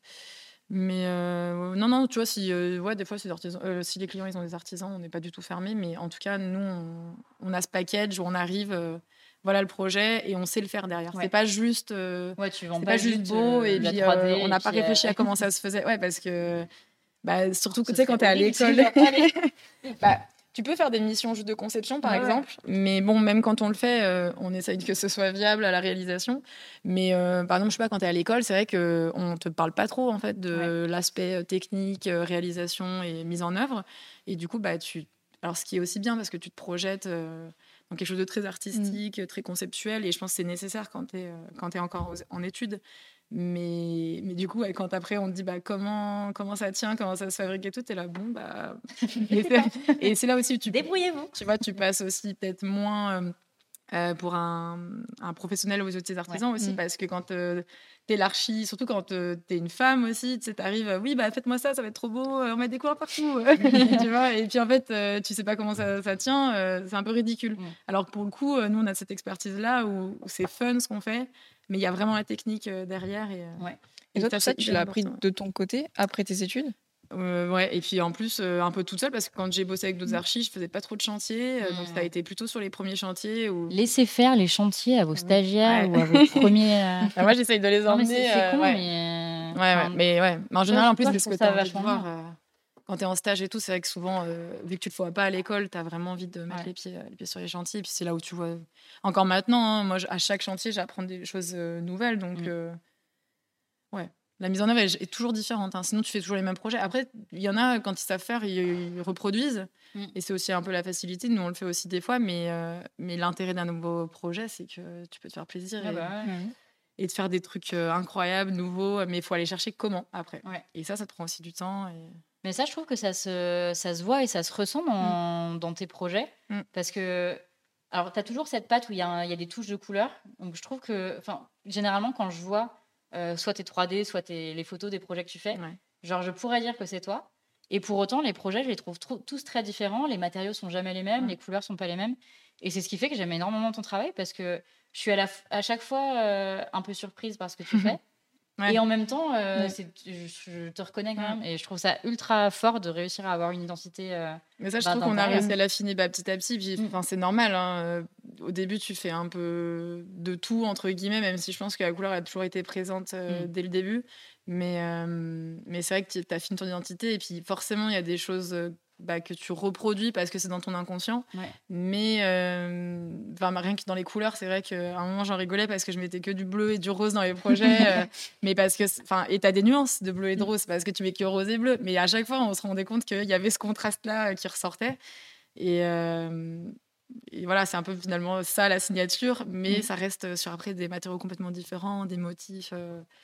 Il y a plein de possibilités. En ouais, mais, en fait, c'est ça. Dans ton travail, c'est que du coup, on voit un peu euh, bah, différentes possibilités et je, trouve ça hyper bien. C'est pour ça que je parlais souvent de matière et de mmh. texture parce que dès que je vois un nouveau truc de toi, je dis oh, il y a une nouvelle texture, il y a un nouveau motif, il y a un nouveau truc. Mais ça, c'est pas évident euh, parce que, enfin, après, moi, je sais que j'ai l'œil partout. C'est, euh, tu mmh. vois, quand tu parlais de design global, je le vois plus dans ce sens-là où bah, tout m'inspire. C'est pas que je parle l'archi, mm. ça va vraiment être euh, la mode, euh, l'art en général en fait. Et du coup, euh, pour moi, le design est global en fait, si t'en es, toi, si t'es passionné par cette vision-là. Mm. Et, et, du coup, il y a plein de choses qui peuvent s'inspirer de dire ah mais ça en fait, ce serait trop beau dans un projet et tout. Sauf qu'après, comment tu fais pour que ça marche? Comment tu Là, on a le projet, un, problème sur une cuisine où on veut faire, je sais pas si tu vois ce que c'est du métal bleui du coup.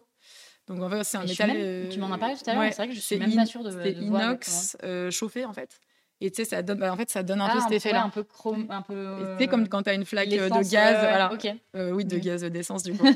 Euh, bah, du coup, ouais, c'est cet effet iridescent. euh, et en fait, ça existe. Si tu as du métal, quand tu le chauffes, euh, plus tu le chauffes et plus il change de couleur. Donc, tu peux euh, créer cette nuance-là sur ton métal. Sauf qu'en fait, ben, on n'arrive pas à le sourcer. Donc, euh, on Mais- sait que ça existe, mais personne ne le fait. tu vois, donc. euh, Du coup, ça, ré- enfin, ça répond à moitié. Il y a eu une question un, un peu plus, un peu plus tôt euh, qui nous demandait est-ce que c'est pas trop dur en ce moment avec les matières premières Euh, Est-ce que, les, Oui. est-ce que les clients restent compréhensifs au niveau des délais euh, Parce que c'est vrai, Ben. je fais juste ouais. un, un aparté dessus. Ouais. Euh, Peut-être que vous n'êtes pas au courant, mais du coup, euh, il y a eu le Covid. mais en fait, ça a beaucoup impacté sur euh, bah, justement euh, Mm. les ressources en matières premières. Et c'est vrai que du coup, dans le domaine, euh, enfin, notamment euh, de l'architecture, il y a pas mal de, de pénuries.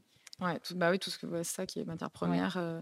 En fait, euh, on le ressent plus maintenant. On l'a reçu, Ouais. on l'a ressenti un petit peu au début où il y a eu, euh, je pense, tout le monde s'est un peu protégé. Et du coup, il y a eu un pic un peu rapidement.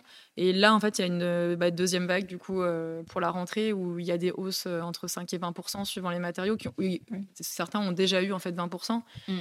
Ben, du coup, en fait, euh, oui, tu as des clients qui sont compréhensifs, tu en as qui sont pas compréhensifs. Mais ça, c'est sur tous les, Ouais, tous les points en fait, ouais. qui touchent à un projet. hein. C'est que tu as différentes typologies de clients. euh, donc, bah, de toute façon, après, tu n'as pas le choix, en fait. euh, tu fais avec. hein, donc, soit ton projet, bah, tu, le, tu le transformes et tu le, tu le réduis et tu mets moins de trucs que tu avais prévu. soit bah, ton, ton budget, il évolue un peu. Mais euh, mais il faut savoir que quand tu as un projet, il faut être flexible. Quoi. Enfin, quand, Ouais. tu, quand tu fais de la rénovation, il faut être flexible parce que là, c'est un très bon exemple sur euh, la hausse des matières premières, mais euh, sur les aléas de chantier, sur les, les délais, même si on essaye que voilà, tout fonctionne correctement et tout le monde, hein, toute la chaîne des gens qui travaillent essayent que ça se passe bien, il n'y a personne qui a envie que qu'un projet se passe mal ou que ça s'arrête, que personne soit payé. Qui aurait envie Mais, de faire ça?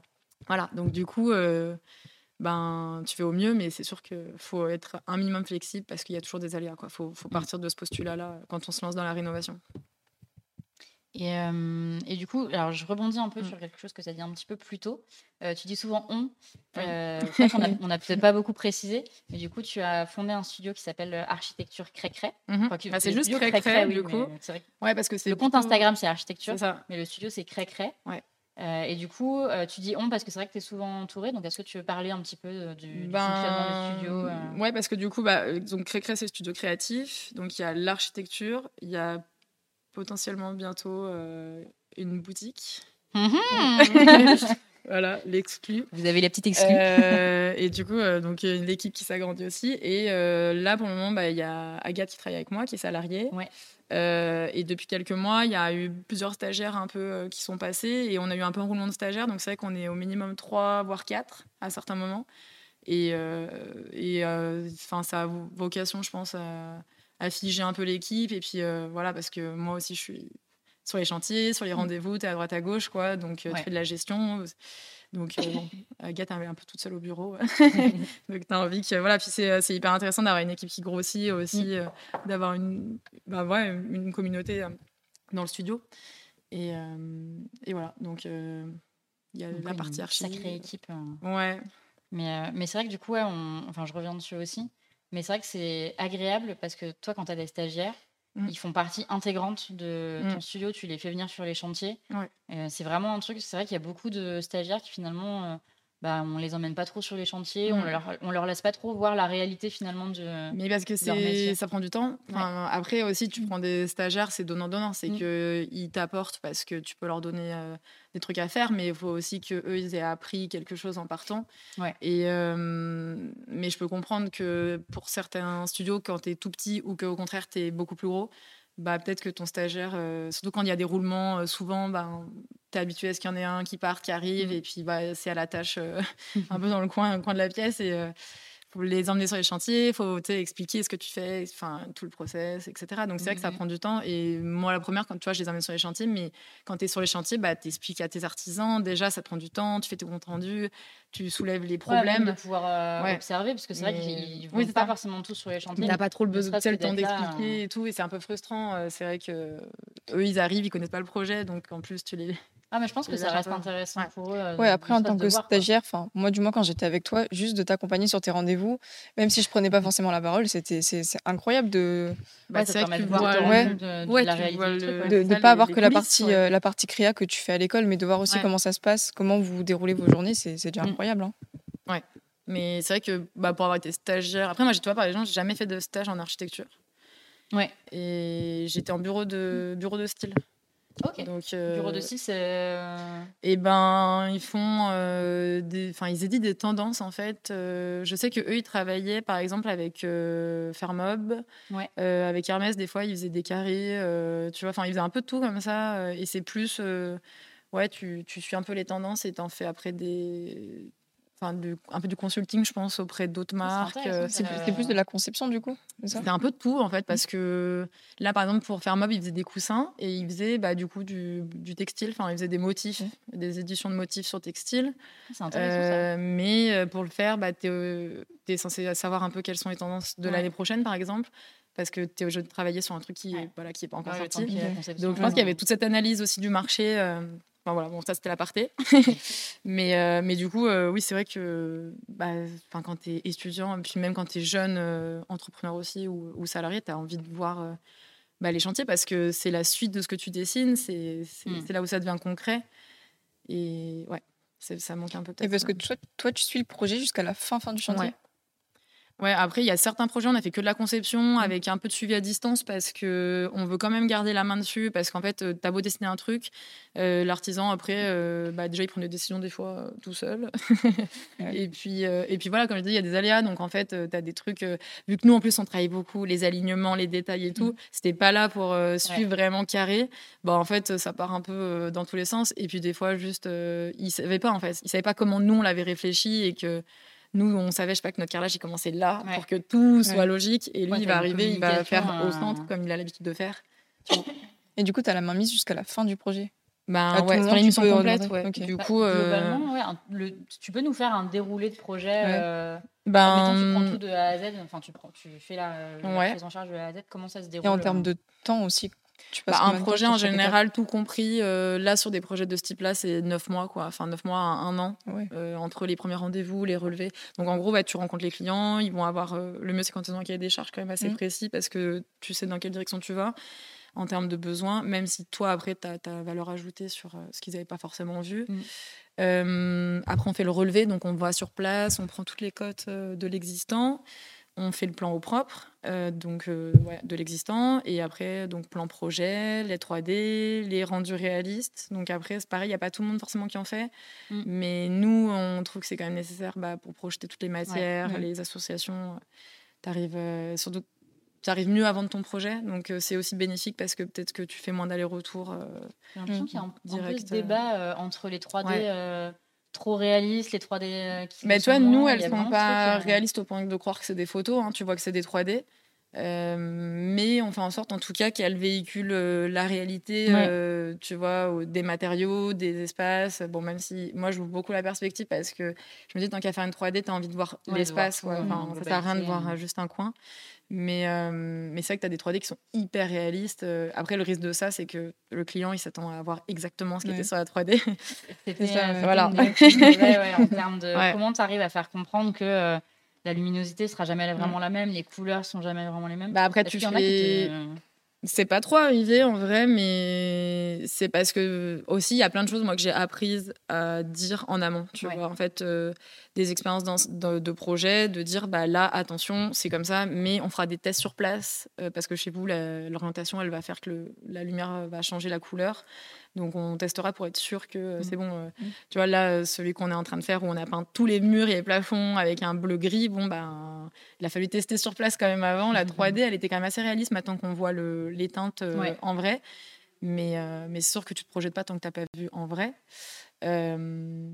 Et du coup, bah, du coup, pour la suite là, des étapes, tu as 3D, présentation au client, et puis bah, après, suivant les les allers-retours, tu refais un peu ta version. Moi, par exemple, je fais qu'une version en général. Et elle évolue, euh, alors des fois beaucoup, mais de moins en moins en fait, parce que vu que les gens viennent travailler pour nous, euh, pour ce qu'on fait, ils nous font justement confiance et ils voient déjà ce qu'on fait. Donc, ils vont pas être étonnés que on va mettre du rose, du bleu, etc.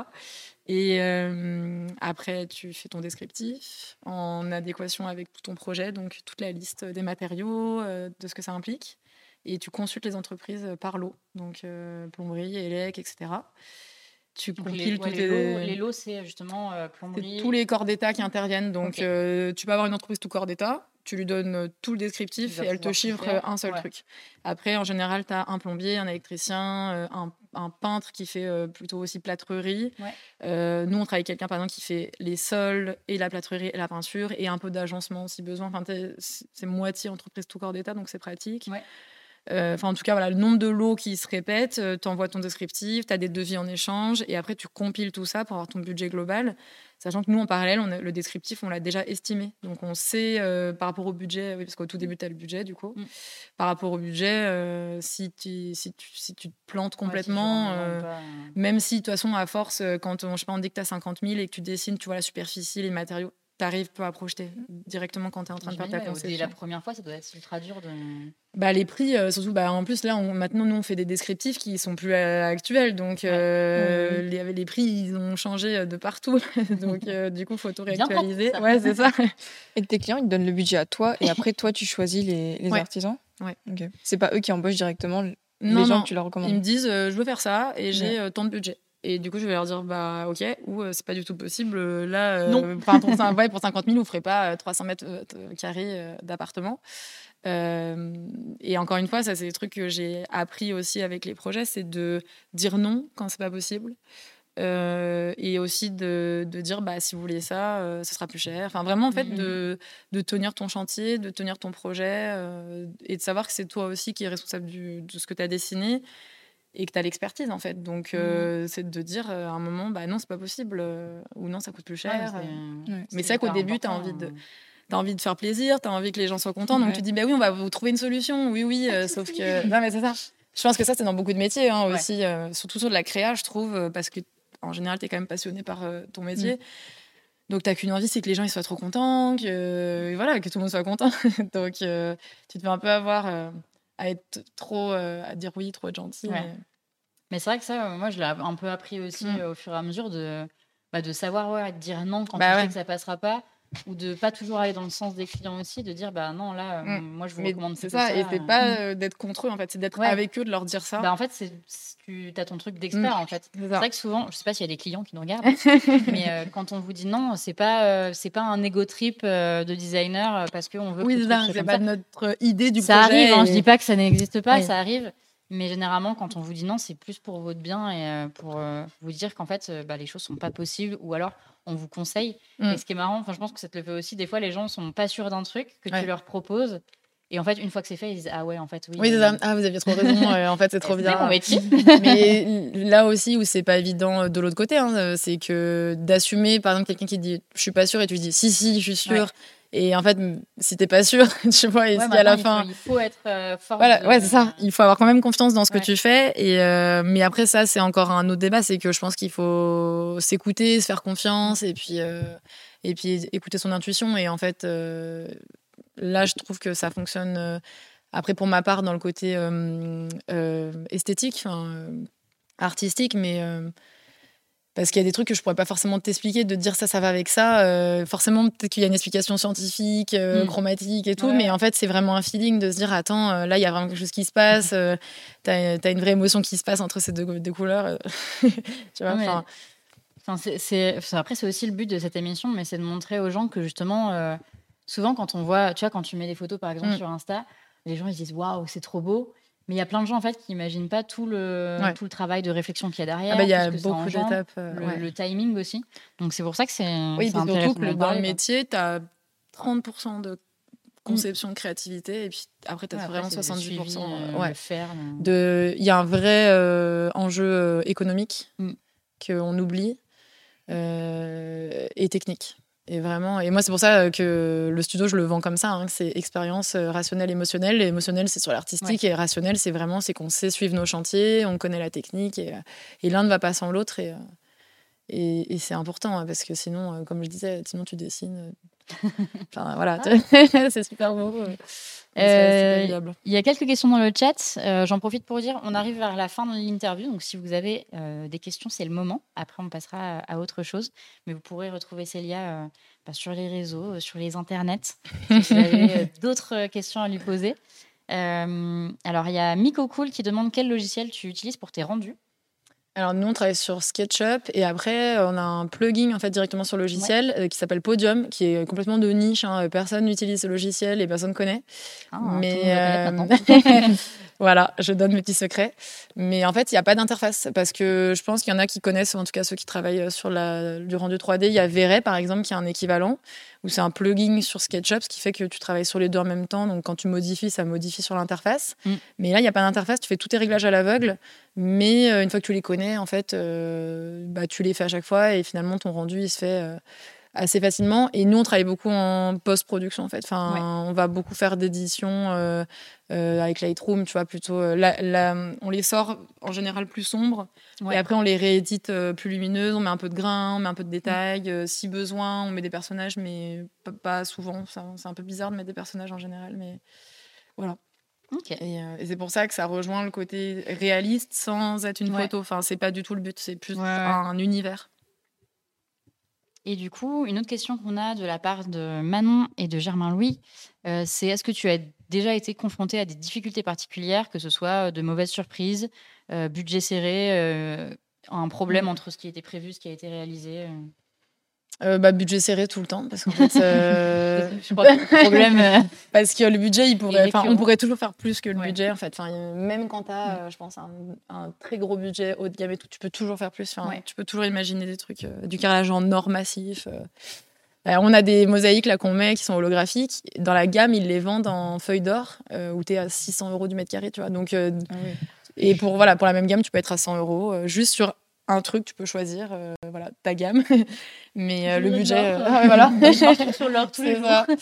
Mais le budget, c'est sûr que bah, c'est toujours un problème. C'est pour ça que maintenant, c'est un truc qu'on aborde vraiment dès le début, de voir si c'est définitif, si ça peut évoluer. Il faut aussi prévoir qu'il y ait des aléas liés bah, aux, découvertes suite à la démol, enfin, voilà, ou, des choix aussi qui interviennent pendant le chantier. Il y a des clients en fait qui changent d'avis au milieu du chantier, ou enfin, il y a toute cette flexibilité à avoir des deux côtés. Ouais, ouais. Oh, finalement, mais, euh, Bah non, non, mais on en a eu. Hein. mais euh, oui, bah, on a plein de déconvenus. Hein. Et après, moi, ce que je dis souvent, c'est que tu travailles avec de l'humain, en fait. Tes artisans, ils sont humains, tes mmh. clients, ils sont humains, enfin tout le monde, en fait. Et du coup, ben, chacun sa façon de voir les choses, chacun sa façon de dire les choses, euh, tu vois, chacun sa façon mmh. de le prendre. Donc, tu as tout ça à gérer. Donc, tu fais beaucoup d'émotionnel, de, de, relationnel. Et pareil, ça, c'est un truc qu'on essaye de faire évoluer, d'être vraiment plus dans le process, de dire bah, c'est comme ça à tel moment. Euh, là, il nous faut votre décision. S'il n'y a pas de décision, bah, c'est tant pis. Vous êtes passé à côté et maintenant, ce sera plus cher. Ou euh, voilà, où il y, où y aura un délai dans le. Et tu obligé, en fait. en France, on a un peu ce truc du euh, le client est roi. Ouais. Non. Mm.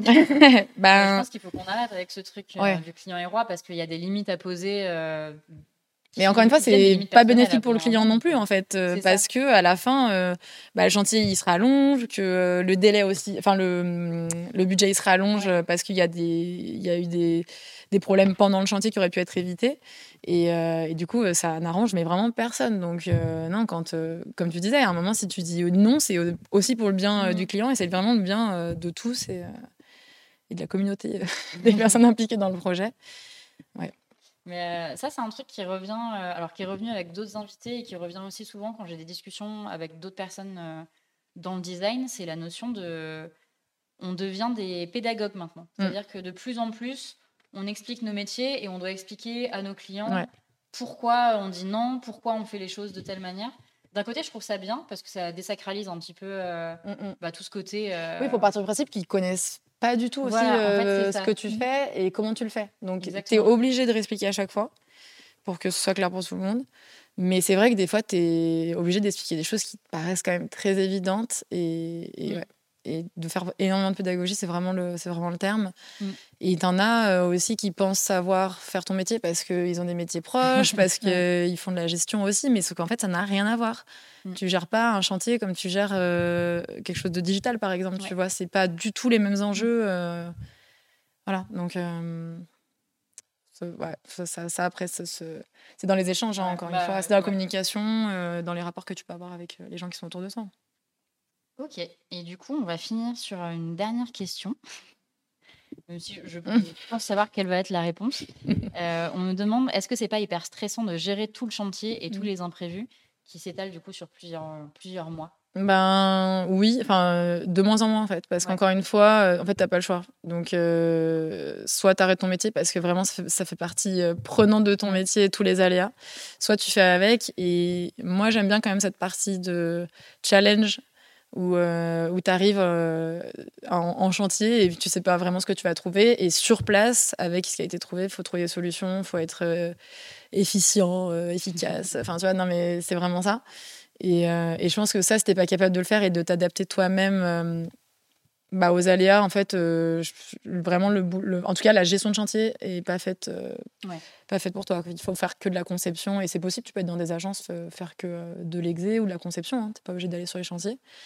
Mais. Il faut le savoir avant de te lancer dans le truc. Ouais, mais c'est ce que je me disais, où, tu vois, moi, où je suis sûre à 100% que c'est ce que je veux faire et ce que je veux développer, en tout cas, c'est que autant la partie bah, créa et la partie euh, gestion, enfin, puis euh, entrepreneuriat aussi, tu mmh. vois, tout ce qui va dans la gestion avec un grand G, bah, c'est ce qui me plaît aussi, tu vois. Donc, euh, ça fait partie de l'ensemble, l'ensemble du métier. Ça doit être vachement frustrant quand même de faire que, que la conception et la créa et de ne pas, voir la suite. Non, pas, ouais, c'est ça. En fait, tu vois, tu vois quand même la suite parce que quelqu'un a repris. Mais, mmh. mais en fait, ouais, c'est ça, tu es, plus bah, la tête dedans et puis mm. après tu passes sur un autre projet parce qu'aussi c'est chronophage quand tu es sur un projet pendant un an. Mm. Au début, tu es trop excité, tu es trop content du projet, et puis bon, bah après, euh, faut le sortir, faut le suivre. Euh, il y a justement euh, les problèmes qui surviennent, surtout à ce moment-là.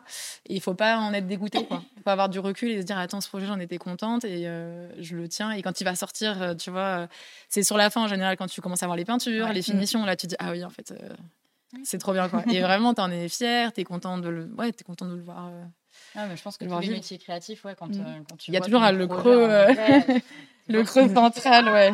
C'est ça, oui, t'es en mode, putain, c'est long et puis euh, compliqué. et t'arrives à avoir combien de projets en simultané? Ça dépend parce qu'après on a des, enfin, des projets complets et puis des fois mm. des plus petits projets, mais en même temps on en gère 3 à 4 je pense, mais à différentes phases, tu vois tu es sur vraiment en, termes de relevé, des fois tu es sur la fin du chantier, des fois tout le milieu. Donc euh, tu as plusieurs phases qui fait que tu arrives à, jongler. Mais c'est sûr que quand je disais la, gestion, c'est qu'il faut avoir un process mm. euh, en béton, en fait, euh, surtout quand tu as d'autres personnes qui travaillent avec toi. Parce que si ta base elle est pas bonne, quand tu as les problèmes, bah, c'est là où ça part, ça part dans tous les sens. Ouais faut partir du principe qu'il y aura des problèmes. C'est obligé. non, mais c'est obligé qu'il y en aura. Tu le mets dans Donc, en fonction, bah, ça, tu fais, euh, essayes d'avoir un socle qui est, euh, qui est bon et, euh, et qui te permet de, d'être réactif s'il se passe quelque chose. Quoi. Ok. Voilà. Merci beaucoup pour toutes, pour toutes ces questions. On va pouvoir passer bah, à la suite. J'ai une petite chronique. C'est la ah. première fois que je vous fais une chronique. pour ceux qui suivent un petit peu sur les réseaux, euh, donc je lance une nouvelle chronique et euh, du coup on va vous montrer ça euh, tout de suite. J'adore ce jingle. comment je peux faire en sorte que vous voyez un petit peu ce qui se passe? On ah un petit peu vraiment pas voir. Je suis désolée. Euh, et du coup, alors ma chronique s'appelle Must See avec plein de E parce qu'à chaque fois que je vais voir des endroits ou des, des, choses un petit peu sympas, je suis ultra excitée. C'est Must See avec plein, plein, plein de E. Must euh, pourquoi Must See? Parce qu'en fait, cette euh, chronique, ça va être du coup un peu un, un report euh, d'événements auxquels je vais et de vous dire bah voilà comment ça s'est passé, si j'ai bien aimé et de vous montrer un peu quelques images pour vous donner envie ou pas, mais j'espère en tout cas vous donner envie d'y aller aussi. Et du coup, aujourd'hui, euh, j'ai décidé de vous parler euh, d'une super. Euh, j'ai remis le jingle juste pour le fun. Attendez. Hop, que je vous mette les images. Je vous emmène du coup à Paris. Alors, je suis désolée, c'est encore à Paris. Excusez-moi. direction de la Villette. et c'est 5000 mètres carrés d'espace. on va embarquer dans l'univers donc de Popper, qui est un musée, en tout cas une exposition euh, immersive euh, sur le thème de l'art gonflable. Alors, je ne sais pas si vous, vous connaissiez l'art gonflable. Non. Personnellement, je connaissais pas du tout. Euh, My God, ça a l'air énorme. C'est le bon mot pour l'art gonflable. Alors, en fait, pour ceux qui connaissent pas, cette exposition, elle est tirée du Balloon Museum, qui est un musée qui est à Rome. Et en fait, c'est un musée vraiment dédié à l'art gonflable. Et à Paris, en fait, ils ont pris un petit extrait euh, de ce musée-là. Euh, c'est une quinzaine d'artistes à peu près internationaux qui vont vous faire vivre une expérience qui est euh, à la fois immersive, c'est-à-dire que tous les sens sont mis, euh, sont mis en exergue. C'est pas comme un musée classique où on va avoir que du visuel. Là, vous allez pouvoir toucher, vous allez pouvoir être, faire partie intégrante de l'œuvre et vous allez pouvoir faire de l'interaction. Donc, si vous me connaissez, vous savez que je, je voue un culte euh, à ce type de musée. J'aime beaucoup trop les musées où on, on est acteur et où il y a de l'interaction. Euh, donc voilà, donc euh, j'espère que, que ça va vous donner envie. Alors attendez deux petites secondes. Est-ce que vous voyez bien la vidéo? Tout le monde voit la vidéo? Oui, tout le monde voit la vidéo. Ah, attendez, apparemment, apparemment, il manque un petit, un petit bout de caméra. Comment, comment je peux faire? Ne bougez pas. J'arrive. Hmm. Qu'est-ce qu'il y a? Attendez, la régime, la régime a un petit. Don't move Alors oui, il y a une piscine, je vous en parlerai dans deux petites minutes. Mais oui, il y a une petite piscine. Alors bougez pas, hein, j'arrive. Ah, mais dès que je suis plus à la régie, euh, Ouais, c'est là ça. qui marche. Ah voilà, c'est plus Émilie à la régie et il y, a des- il y a des soucis. Non, vous inquiétez pas, euh, la vidéo marche, mais c'est pour que vous voyez un petit peu, un petit peu plus de choses.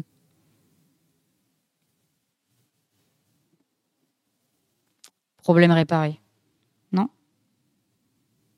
On voit pas ce qui se passe alors. On Bah non. peut pas vraiment aider. Là, je suis en train de dégommer toutes les petites cagadas. Attendez. Mm.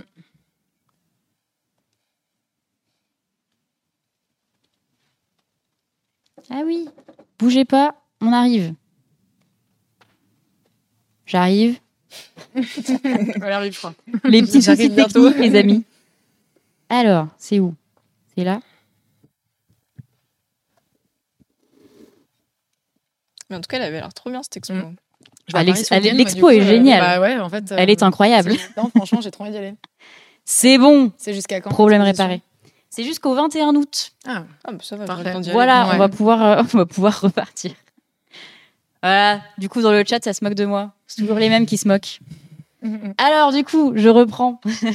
donc, du coup, on a une quinzaine d'artistes euh, internationaux et donc vous avez vu.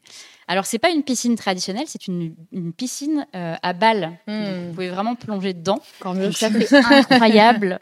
Ça s'appelle Hyper Cosmo et je vous parlerai des artistes euh, juste après. Mais voilà, comme vous pouvez le voir, là, c'est euh, du coup notre super euh, régisseur technique qui plonge dedans. Euh, mais voilà, donc c'est Oh, vraiment un musée où vous pouvez faire plein de choses, vous pouvez plonger, vous pouvez toucher. C'est un musée qui est complètement Instagrammable. C'est-à-dire que c'est fait Mm. pour que vous vous preniez en photo dedans. Ça s'inscrit vraiment dans la lignée des musées, euh, des musées Instagrammables, vraiment C'est pas trop Instagrammable du coup, non? Un peu trop Instagrammable, justement, j'allais en, en- en venir. Euh, c'est vrai que du coup, les personnes sont autorisées et même vraiment invitées à Mm. prendre en photo le lieu. Ce qui fait que du coup, énormément de gens vont en partager, en partager sur les réseaux sociaux. Donc, il y a des, Ouais. plus de- des centaines de milliers de partages. Euh, ce qui fait qu'il y a une affluence qui est d'autant plus forte. Euh, mais cela dit, c'est vraiment trop bien. Il y a même dans l'exposition, ils ont mis tout un secteur qui s'appelle la Balloon Street, où vous avez des box avec des décors en ballon spécialement pour vous prendre en photo.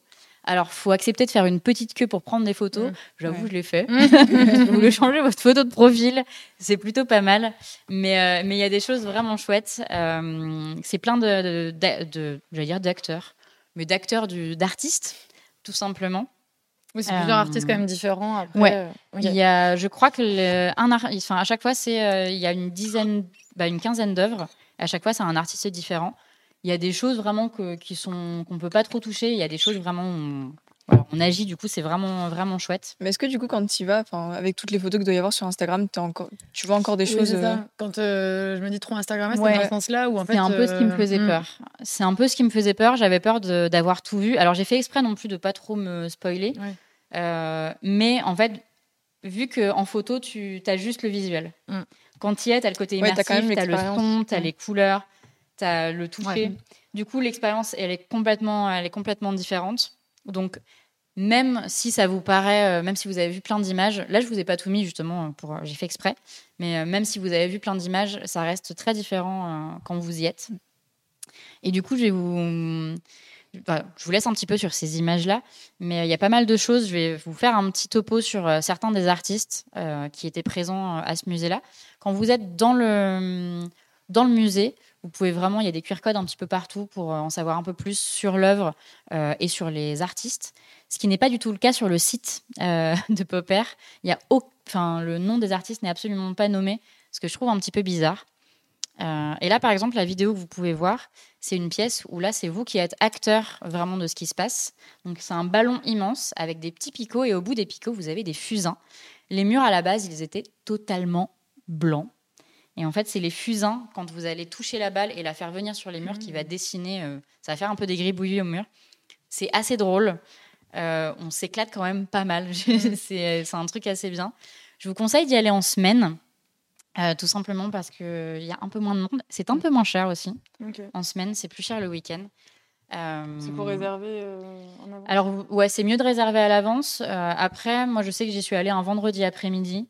Il y avait vraiment personne. Il n'y a pas eu besoin de faire la queue ou quoi que ce soit. C'était agréable pour, pour passer. Donc, donc non, non, vraiment, vraiment c'est chouette. Euh, on me demande si c'est à Paris. Oui, c'est euh, à La Villette, euh, à Paris. Donc voilà, c'est vraiment, vraiment chouette au niveau de, au niveau de l'interaction. et pour ce qui est des artistes, je vous en ai choisi trois. Le premier, c'est Quiet Ensemble, qui ont fait justement cette piscine à balles, qui est assez incroyable. Donc c'est un duo italien qui est formé par Fabio Di Salvo et Bernardo Vercelli. et en fait, eux, ils travaillent énormément sur la notion d'équilibre entre nature et technologie. C'est-à-dire que toutes leurs œuvres, et là je vous ai mis quelques extraits, c'est toujours euh, sur le mouvement, il y a toujours des lumières, il y a toujours du son, euh, ce qui fait que tout, le projet est vraiment global. Euh, ils ont des, des, projets aussi qui sont très poétiques. ils font des installations à la fois pour des expositions et à la fois pour des musées. et ils ont fait notamment, il n'y a pas si longtemps que ça, une installation pour le Salone del Mobile. Peut-être que tu connais Del Mobile. je ne sais pas si tu es déjà allé. Non, jamais, mais c'est à Milan du coup? Ouais, c'est à Milan. Ouais. C'est comme salon, euh, oui, euh, maison et objets du coup. C'est ça, ouais. C'est l'équivalent de maison et objets à Milan. C'est vrai qu'il est, il est pas mal réputé comme, comme, comme salon. Donc, euh, donc voilà, donc il y a, y a ce, ce duo-là. on a aussi le studio NS, je ne sais pas comment on prononce, je suis désolée, qui font ce type d'installation que vous pouvez voir à l'image. Alors eux, c'est un studio qui a été fondé en 97 et eux, vraiment, euh, ils appuient tout sur la technologie. Donc ça va vraiment être euh, généralement des lumières euh, et il y a toujours de l'interaction. Et leur but, je cite, c'est d'apporter de la joie, du bonheur et de la beauté dans les lieux du quotidien. Donc par exemple, là, ce que vous voyez à l'image, c'est un hôpital dans lequel ils ont fait intervenir de la technologie pour que les enfants, bah, quand ils attendent soit leurs parents malades ou quand eux-mêmes peuvent se balader, bah, ils ont des choses à faire. C'est pas des murs blancs un peu tristou. Il se passe des choses. Donc je trouve que le, principe est quand même vachement bien. Ça montre aussi que la technologie, bah, c'est pas toujours un truc euh, dénué de d'empathie, comme on peut le croire souvent. Euh, et ils ont fait ces installations-là que vous voyez avec des petits yeux qui bougent en fonction de, de, du son et des lumières. Donc eux, c'est la première, euh, c'est la première œuvre que vous voyez en arrivant à Paris.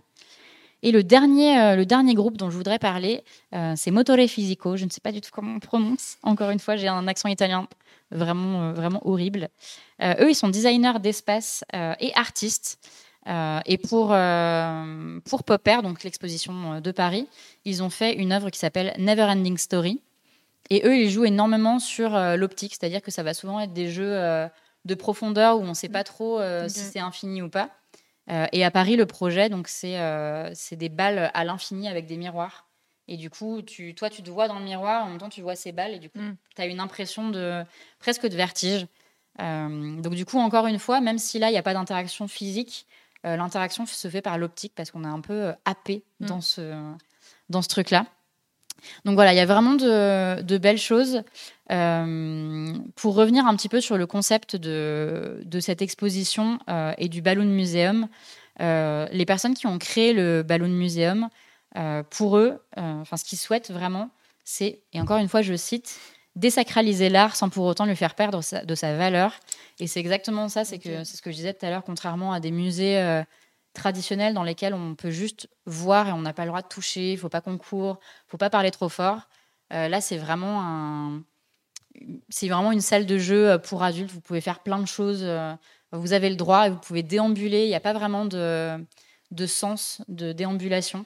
Il y en a un au début, mais après, vous êtes assez libre. Vous pouvez mmh. revenir en arrière. Vous n'avez pas de timing imposé, sauf dans la piscine à balles.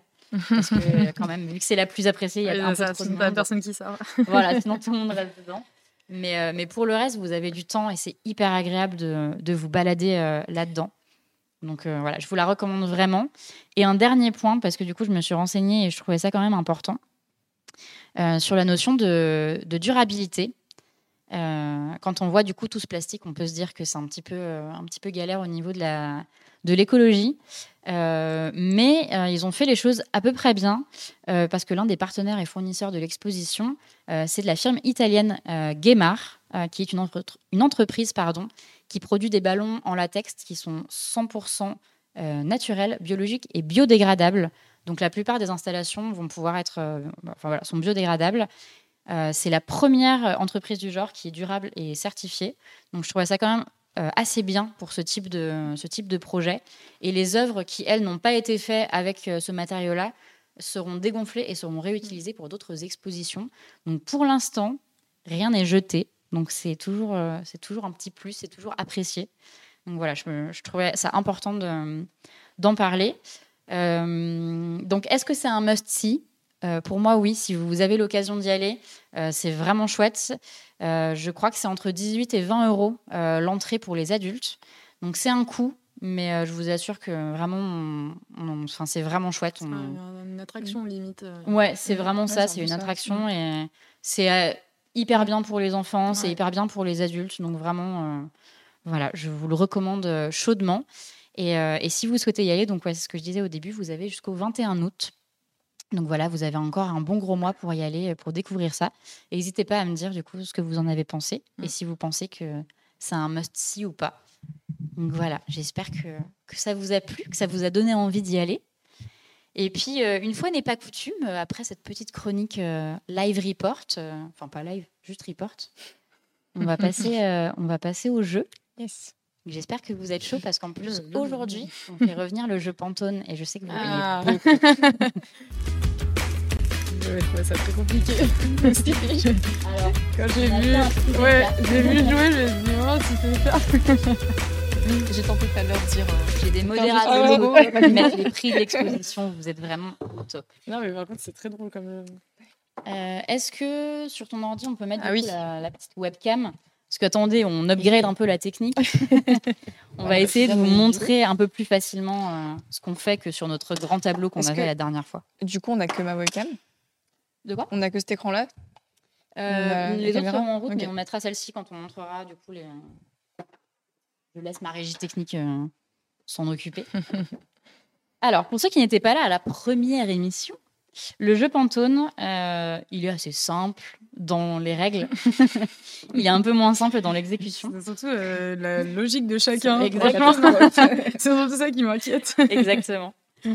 Alors du coup, le jeu Pantone, alors je ne sais pas si vous allez bien voir, euh, en gros, on a plein de cartes de couleurs et on va piocher des cartes sur lesquelles il y aura des noms de personnages de la pop culture.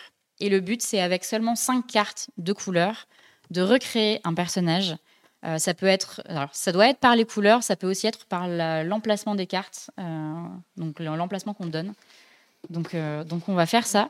C'est toujours un peu long pour la mise en place de celui-ci, donc restez avec nous. Alors, technique de feu. Ah oui, on a évolué. alors, on a une petite, une petite planche qu'on va vous montrer. et du coup, pour chaque carte, il faut mettre un petit, un petit bout de, un petit bout de scotch parce que les ardoises ne sont plus aimantées, les amis, ça me rend Parce que ça, c'est des aimants non, c'est juste des cartes, mais euh, je pensais que ça serait aimanté sur, euh, sur les petites ardoises et pas du tout. Et je suis. Euh, Attends, c'est moi qui commence, ça veut dire Ah bah oui, honneur à Ah bah, toujours, bah, toujours. Ouais, Ça va être à toi de piocher une carte. Alors, il faut piocher. Alors, si je dis pas de bêtises, oui, c'est ce tas-là. Sinon, ça, c'est euh, des choses impossibles. Alors, pioche pas celle-ci parce que je viens de la voir. Mais euh, du pixel art, tout à fait. Complètement du pixel art. J'espère que vous êtes Ah, au donc là, taquet faut que pour je choisisse euh, celui, celui que je veux Euh, T'as le nom euh, en haut et en fait en bas Ah, c'est des oui, ok. indices. Donc c'est si on trouve pas, tu peux nous donner des, des indices euh, un par un. Et t'as droit à 5 cartes maximum. Sachant que normalement il y a assez de couleurs. Et du, Du coup, coup, ouais, tu peux les Je scotcher. continue euh, et je vous montre. Exactement. vous regardez en même temps. euh. On On regarde en même temps. Là, c'est pour Pas envie je dois la d'attendre. redresser. euh. Non, bah nous on va voir et une fois que tu auras euh, fini, nous on va Est-ce que tu veux que je te montrer découpe euh, à la scotch caméra. euh. J'en prends un. Ok. Il y a beaucoup de personnes qui m'ont demandé aussi euh, d'où venait, euh, venait le jeu. Euh, je l'ai simplement trouvé sur internet. Vous tapez jeu Pantone et il y a plusieurs, euh, Ah, plusieurs sites de jeux, euh, de jeux de société qui le, qui le revendent. Euh, il a une trentaine d'euros, mais euh, il, est, il est quand même pas mal drôle. Donc, euh, il fait toujours son petit effet en vrai, ce petit jeu Pantone. Je crois que j'ai envie de mettre qu'une seule carte. Oula.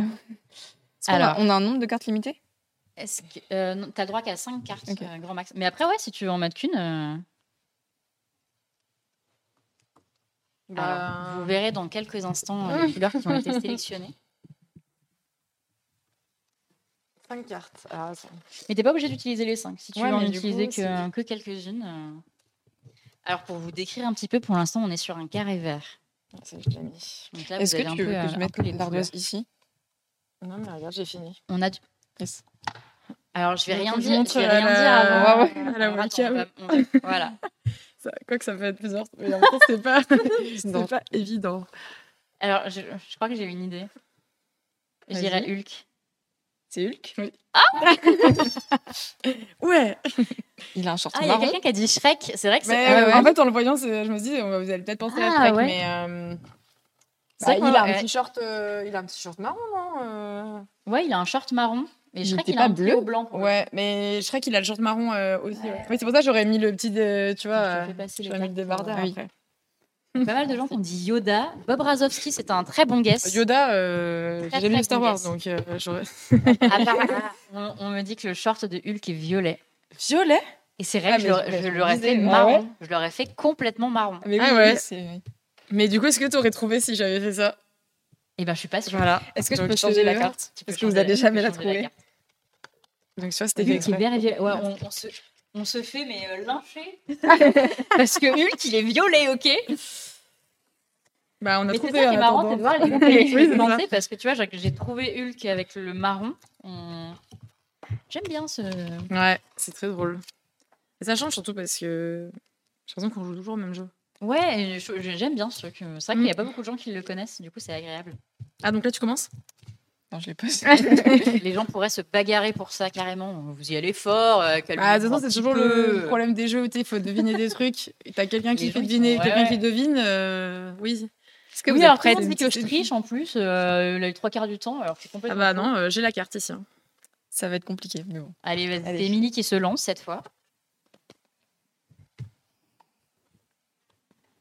Alors, je vais le mettre dans le sens là. Ah, il y a Denis, il avait fait un guess que je n'ai pas vu. Denis disait c'est le cactus qui chante. Je sais pas si vous avez déjà vu Oui, le oui. Pour ceux qui ne connaissent pas, c'est un petit cactus dans un pot en textile et quand vous dites quelque chose, il le répète euh, en dansant. Oui. Et c'est. Vrai que ça pouvait être, tout. Après, je pense que c'est quand même des références. euh, Ouais. Mais en vrai, vert, ouais, c'est vrai que ouais, du coup, tu vois, Shrek, Yoda. C'est pour ça que je voulais mettre juste le vert au début. Je me dis, ça va plutôt. euh, Alors dans le chat, ça dit Bob l'éponge. Non, non. Je vais faire avec pas Bob l'éponge. Pac-Man Je sais pas si je peux pas lui mettre des trucs. C'est quelqu'un de jaune. Oui, c'est quelqu'un jaune qui tient un marron. euh, marron avec un vouloir. C'est pas. Il y a du noir noir, non? Euh, non, je crois que c'est un noir. euh, non, c'est un noir un petit peu marron, pour être honnête. hein. Oui, c'est étonnant qu'il n'y ait pas de noir du coup. Bon. Euh... Je fais ce que Ah, je peux. quel- Alors, je crois que quelqu'un a trouvé. Quelqu'un Ah, mais a toi, dit tu triches, Pikachu. tu triches en Non. fait. C'est pas Pikachu. c'est pas loin. Oui, c'est vrai que j'ai Ah, mais oui, parce que c'est mais- c'est la queue. Mais euh, Pas loin. Oui, oui, c'est ça. Ouais, c'est pas ces Hmm. trucs que, mais bon. Oui, c'est Pikachu, jaune. ça marche euh, de ouf. Pikachu, hein. ça marchait de ouf. C'était un très bon guess. Ouais. hein. C'est un personnage de BD. Et il- ça a été adapté en film aussi, je crois. C'est jaune, du coup? Oh, j'ai rien du Il tout. n'y a pas de temps de noir. Imaginez que le noir, c'est vraiment par petites touches, quoi. Oui. Est-ce que c'est un dessin animé ou pas? Oui, il y en a eu aussi. Est-ce que c'est euh, le singe? C'est pas un C'est Marsupilami Oui, c'est Marsupilami. Mais oui, mais tout le monde l'avait en plus. Oui. Ah. Ah, bien joué. Mais oui, moi, c'est vrai. Pour moi, c'est un singe. En fait, après, quand t'as dit Pikachu, j'arrivais pas à sortir Pikachu. J'étais en mode, mais Ouais, mais c'est Pikachu, ça, en tu sais, je restais ouais, bloquée. Tu restes vachement truc. mode Messi. Incroyable. J'avais oublié que ce personnage existait. Mais oui. Ah, c'est à moi. Oui. Puis-je euh, avoir le, le petit scotch euh, Ah, ah, Ouais, ils sont, ils sont Moi, similaires. Putain, fait- il y a plein de petits. Oh, je t'ai mis là. Le Regarde. singe. Ce manque de. Ils sont oui, là. bah, excusez-moi. euh. Oui, parce qu'on peut mettre que singe, 5 cartes, de toute façon, donc on a Ouais. euh, juste 5 morceaux de scotch. Ouais. Hop. Parfait. Il en manque un. Ouais. Mais euh, j'ai l'impression qu'on en avait plus. On doit être en train de faire de la SMR dans les micros. Ouais. Est-ce qu'on fait de la SMR dans les micros? Alors, comment je vais faire ça? J'adore ce jeu. Mais il Alors, est pas simple, hein. Non. Mais en fait, t'as euh, vu que t'as pas de notion fais, de ouais. forme, Mm. c'est vraiment très Ah, Tu très peux essayer abstrait. de faire des formes, mais vu que c'est Oui, mais vu que c'est toujours très la même taille, euh, bah, tu peux pas avoir voilà euh, une échelle. Du coup, euh, Ouais. Je vais faire des formes, ça va vous perdre complet. hein. Mais parce que le marsupilami, il est partout sur plus sur tout le Ouais, corps, il a des euh, taches. Ou alors il a que les Ouais, la, dur, la queue. euh, Non, il a plein de petites taches noires Ouais, mais il est tout jaune avec des petites taches, mais du coup, ouais, tu peux pas les du faire. coup, euh, Si vous trouvez, euh, vous, enfin, vous aurez tout. mon- Parce que- Je vais remettre une- Alors pour l'instant, je vais vous montrer bien évidemment, mais on est sur, euh, sur du bleu. Je te laisse montrer du coup. Oula. Si je peux, si je peux me permettre, ce bleu normalement, il est un peu plus, euh, il est un peu plus pétant. Dans ce sens-là, hein. D'accord. ouais. Il est un peu plus pétant. Donc c'est un personnage euh, qui est complètement bleu. Alors Kung Fu Panda pas du tout, Beetlejuice non plus, Karl c'est quoi Lagerfeld. C'est genre une étoile avec. euh, Ce carré, c'est censé être un autre personnage. Non, c'est quelque chose qui est souvent à côté de ce personnage. C'est Mario? Non, mais on se rapproche. Parce que c'est une étoile, non? C'est pas une étoile. C'est Luigi, mais Luigi il est pas bleu. Est-ce que c'est Bouléville? Non. Non. On reste dans l'univers du jeu. Oh, J'ai vraiment Ah, fait de la du merde jeu hein, parce une que étoile. personne C'est un l'a. éclair du coup? Non, le truc jaune, c'est un petit rond. Un peu comme les une- étoiles ah, dans Mario, c'est euh, C'est un- une C'est une pièce? pièce ouais. c'est un- presque. Quelqu'un l'a eu dans le chat, c'est presque une pièce. C'est presque. Mais en vrai, ça me dit, ça me dit un truc, mais. Moi j'ai l'impression que c'est Gandalf, mais je sais pas pourquoi. Ah, tu- là, ça commence à arriver dans le chat. Bah normal, ils ont vu la première après. euh, Alors du coup, on est bien dans un jeu vidéo. C'est Zelda? Non. Ça ressemble vraiment. C'est un peu comme Mario quand même. hein. C'est un personnage qui court très vite. C'est Sonic? C'est Sonic? Oui Ouais. Mais tu Ah l'as oui, pas c'est dit tout à l'heure? ouais. Non. Ah, j'ai cru que Non, tu l'avais non. dit. Non, non, non. Il y a pas mal de gens qui Sonic, l'avaient. Mais... mais, Il y a des euh, gens qui ont dit le ah génie oui, c'est côté-. Mais mais Pourquoi lui il aurait été un bleu plus pas clair. comme ça encore?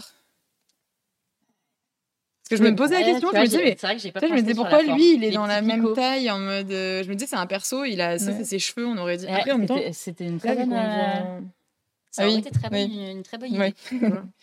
On va dire que c'est pas notre faute du coup. Les, gens, les sont vifs dans le chat en tout cas. hein, ouais que, de ouf hein Bravo. L'ont c'est plutôt qu'ils ont les rêves quoi parce que faut y penser à Sonic Marsupilami et tout faut y penser hein. Bah, ce qui est bizarre, c'est que je pense que Sonic l'aurait pas eu du tout. ouais Alors que Ouais, bah. Marsupilami, vois, je, je voyais le truc. euh, Parce que pas le nom. Marsupilami, tu peux quand même faire une tête, tu vois. Ouais. Tu sais, j'ai quand même fait la tête dans bah, et Sonic le c'est corps vrai comme que ça. après oui t'avais ouais. Non, mais c'est vrai que ton idée de faire euh, en éventail, c'était, ça aurait été, ça aurait été bien mieux. c'est en combien de manches ce jeu? Bon, autant que vous voulez. Il est, 21 ouais, il est 21h37. Bon. Peut-être on a le temps de faire une, encore une manche ou encore deux manches, et puis après, euh, après on rendra l'antenne. je crois qu'on l'a déjà dit Bon. On a déjà dit. je le tente Ah, tu veux dire sur une autre, une autre émission ouais non là sur les autres cartes mais Ah bah après, euh, mais je sais pas non mais je pense que changer parce que ça peut être drôle ça va être trop facile ok. Tu es, tu es libre de. Je l'ai pas vu, je l'ai pas vu. Oui, oui, oui. Il y a des gens qui font des guesses avant même que tu aies commencé. Hulk. Encore. Non, c'était Bob l'éponge. Ah. Bob l'éponge, j'allais Ah, faire jaune avec ouais. un short ouais. orange, enfin un short marron. Ça allait être un peu. euh, Bob l'éponge, je pense que c'est un des plus faciles à trouver, Mm. clairement. Ah non, attends, j'ai plané là. je- On est sur du, on est sur du noir? Je change d'avis. Ah, on est sur du Ah, beige. finalement, du beige. Le changement radical. Bipolaire. Alors, du beige, deux cartes beige, so far. Et quand même du noir? Ah. Un sandwich. Ah merde, j'avais déjà mis un. C'est pas l'échelle. Hein. Je vois un sumo d'ici. Et je vais Attendez, faire ça à côté va pour euh, l'accessoirisation. Oh, je crois que je l'ai. 1, 2, 3, 4, 5. Ah putain, je Alors, montre, montre à laquelle. Je, je pense que je l'ai. Ah, attends. Oh, yes. Est-ce que, est-ce que le truc à côté, c'est un lasso? Non, mais c'est possible que ce soit un lasso. C'est pas Indiana Jones? Non. Ah, j'étais tellement sûre que c'était Indiana Jones. En fait, il faut que c'est noir. hein. Les trucs, c'est noir. hein. C'est pas marron. Est-ce que c'est un personnage de jeu vidéo? Je vais voir si je le mets un peu. euh, Alors, il y a des gens qui disent Borat. Non. René Lato. C'est les Dalton? Non. Mais en fait, je peux pas avoir une sixième Tarzan carte. Allez, vas-y, utilise une sixième carte. Mais ça va. Non, parce que ça sert à rien, ça va. Mais sinon, t'as Euh, des indices sur la, sur la carte. Est-ce que c'est un personnage humain? Ouais. Mais peut-être euh, c'est plus ça qu'il faut garder un peu comme. euh, Est-ce que euh, mon régisseur peut couper la caméra principale, s'il te plaît? Vous inquiétez pas pour les caméras quand il n'y a plus de batterie, c'est normal. C'est, à chaque fois, c'est la même chose. Alors, quelqu'un nous dit Lucky Luke. Non. Mais on l'a déjà eu, Lucky Luke. en Mais parce que c'est marron, c'est pour ça que ça. euh, Non, c'est noir. Dites-vous que c'est noir Ouais. et beige. C'est vraiment noir. Parce que le marron, oui, du coup, ça fonctionne pour tout ce que vous Noir avez et dit. beige. Est-ce que c'est un personnage de BD ou un truc comme ça? Non. Est-ce qu'on peut avoir un indice? Non. Euh, non, mais ça, c'est son visage. Il a un bouc. Bah, C'est Zoro?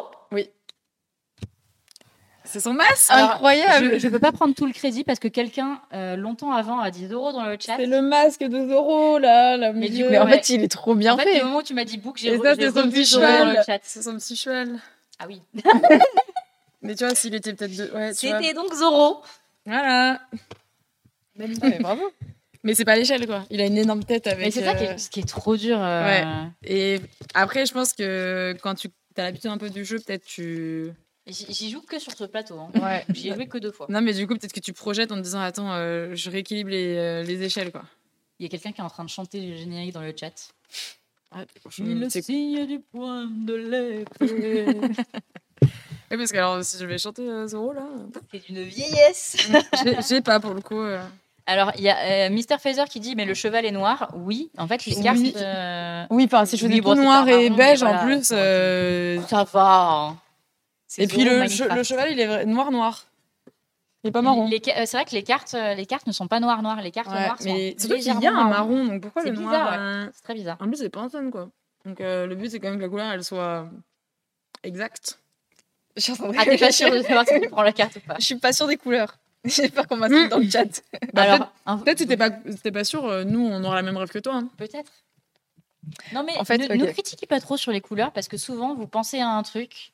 Ouais. Et en fait, vous pensez très mal à ce truc. Non, mais surtout que c'était ton inconscient, euh, Ouais. un- qui est peut-être collectif, du coup, euh, bah, c'est ce qui s'est passé. hein, On l'a projeté Ouais. comme ça. Bon, je tente. Vas-y, tente là.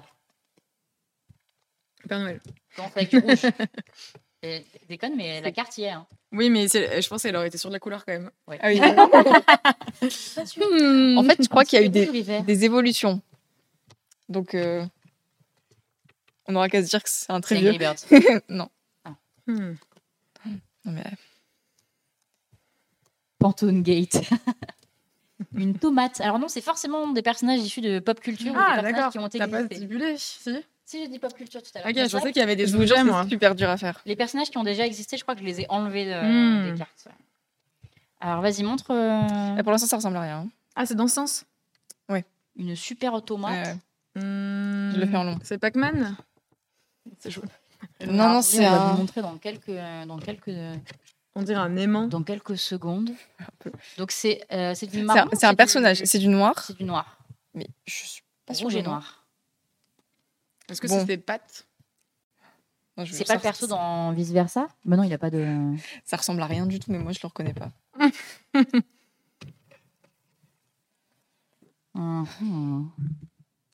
Guy- Quichette de Toy Story. Quichette de Toy Story? Non, non, est-ce qu'on changerait pas de Deadpool. carte Bah, Non, bah, mais ah, Deadpool, c'est pas loin. peuvent, C'est euh, pas loin. Ah, quelqu'un c'est de Spider-Man. C'est Spider-Man? Ouais, mais du coup, Spider-Man, je crois qu'il a Du pris bleu. le rouge. Du bleu C'est bleu, Spider-Man pour le coup. on, de- on devient les gens du chat horrible. Ouais, grave. C'était du bleu Mais parce que j'étais pas sûre, pour moi, c'était anciennement qu'il était bleu. Ah, Il y a quelqu'un qui a dit le Hulk rouge, je sais pas. Il a pas un costume qui est tout noir avec juste des. Oui, mais c'est le nouveau. euh, Ouais, d'accord, Il est noir et rouge, le nouveau.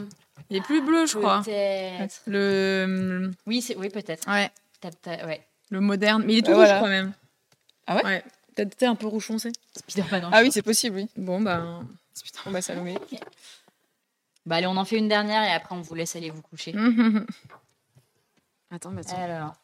C'est le, c'est le tout ou rien, là. Oh putain.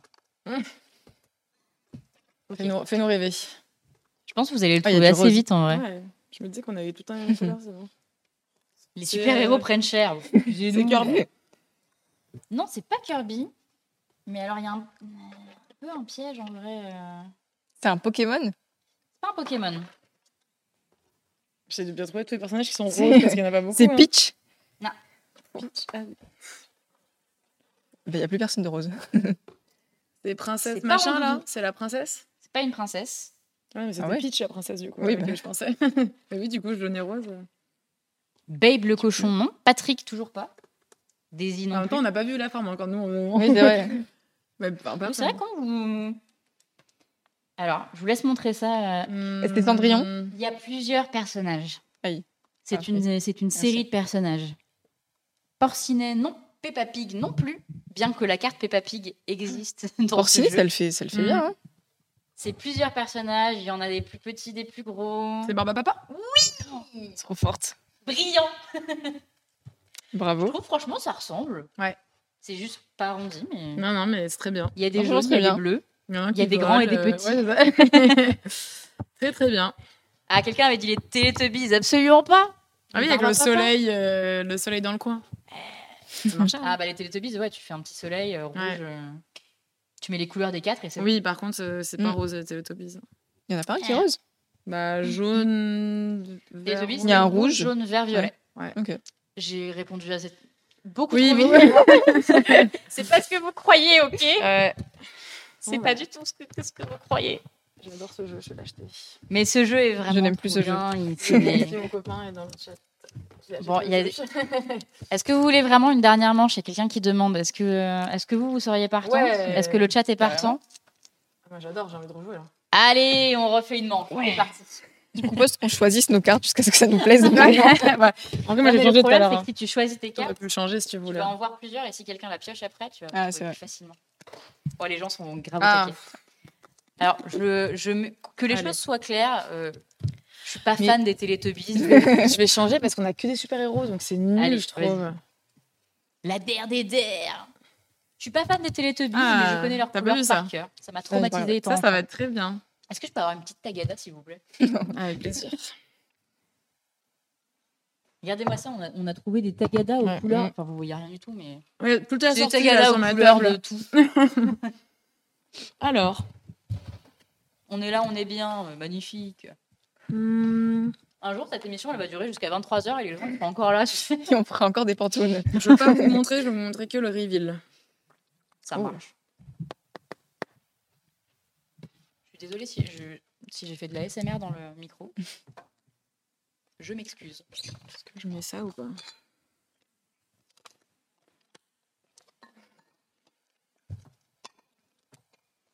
C'est bon. Mais vous inquiétez pas, euh, peut-être qu'un jour, euh, Attends, dans le chat, vous pourrez peut-être Bah là, c'est participer au jeu. Non. Peut-être qu'on fera une émission publique. Peut-être.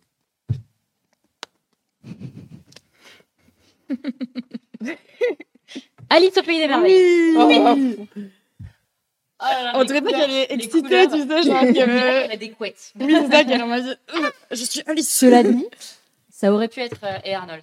Oui. Mais c'est pas bleu clair, non C'est pour le coup, c'est vert, non Ah non, il a un Orange. bleu et il a un espèce Ah de kilt rouge. Je pense qu'il faut arrêter de débattre des couleurs. Ah, ouais. Il y a des gens qui ont dit Arnold, il y a des gens qui ont dit Maggie de, des Simpsons. oui. Mais c'est c'était vraiment les couleurs, mêmes, ouais. euh, Ouais. Genre moi j'ai vu, ouais, j'ai vu Alice au pays des merveilles. Ah, oui, Ah ouais. moi aussi, quand euh, j'ai vu la Disney carte, premier. quand j'ai vu la carte, j'ai pensé euh, ces couleurs directes, tu vois, j'ai projeté. Ah bah tiens. Mais il y a une carte, euh, il y a une carte, c'est la petite sirène et pareil. Ah oui. tu mets une petite chevelure Vert et rouge, vert et puis Ouais. c'est bon quoi. Moi, je prie pour avoir une carte. euh, T'as le droit de changer si vraiment. Non. C'est autorisé. Mm. Celle-là, elle me plaît. Enfin, je vais me faire insulter dans, les... dans le chat, mais c'est pas grave. N'hésitez pas à sub et à suivre la chaîne euh, pendant ce temps-là. ça fait toujours Mm. plaisir. Ça soutient l'émission. C'est toujours cool. Ça me fait trop plaisir quand je vois vos petits noms qui apparaissent dans mes mails et qui disent que vous suivez l'émission. Et N'hésitez pas à partager aussi sur les réseaux euh, bah, l'émission, euh, dire ce que vous en avez pensé, nous dire si vous avez des, des petites choses qu'on peut améliorer. Parce que du coup, on a plein d'ambitions avec cette émission, donc euh, donc c'est toujours chouette d'avoir des petits retours. Donc n'hésitez pas. Est-ce que- Ah, a Miko Cool qui dit que c'était Alice qui avait mis les mains dans la prise. C'était exactement ça. Bon, du coup, c'est vraiment, c'est vraiment sa tête. c'est fait exprès que ce soit décalé. Est-ce qu'on peut me montrer la. Non, j'essaye de faire un truc. euh, Attends. Ah. On va faire ça mieux. Je vois du violet d'ici. Mais surtout que c'est Bon. c'est pas aligné, mais c'est décalé euh, exprès. Parce que c'est Du coup, pas- de... Go transformer Yokes en multinationale. Je- Alors, on n'en est pas là. J'essaye de Mais si faire vous des voulez, proportions à peu pas. près cohérentes, mais c'est compliqué. Ah, c'est très Alors. compliqué. Ah bah non. Je vais pas le dire, c'est trop facile. C'est trop Vas-y. facile. Bah c'est Marge Simpson. Oui. Ah Ah, je suis contente, on a fait deviner un. J'ai hésité parce que je me suis dit, c'est- c'est peut-être trop évident. Euh, Tout le monde là dans le chat, c'est bon. Ah bah moi, je l'avais pas du tout, tu vois. Je vois des aimants à chaque fois. Bah, en du coup, fait, après, il bleu- faut que je passe bleu à et autre jaune, chose. Ouais. Généralement, quand t'as le Ah bleu et le oui. jaune, le jaune, t'as t'as de fortes chances que ce soit. Mais ok, c'est oui, pas le bon pour ça jaune, que tu ouais. voulais... Ouais. euh, mhm. Sinon, je vous horrible le mettre, quoi. Tu restes bloqué sur un truc. En fait, euh, ton cerveau, Ah, il... il se projette pas après.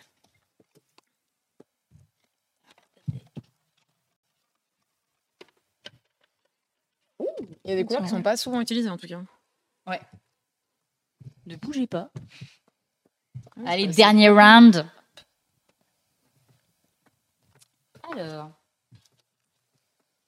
Ça peut aller très vite comme ça peut être très très vite.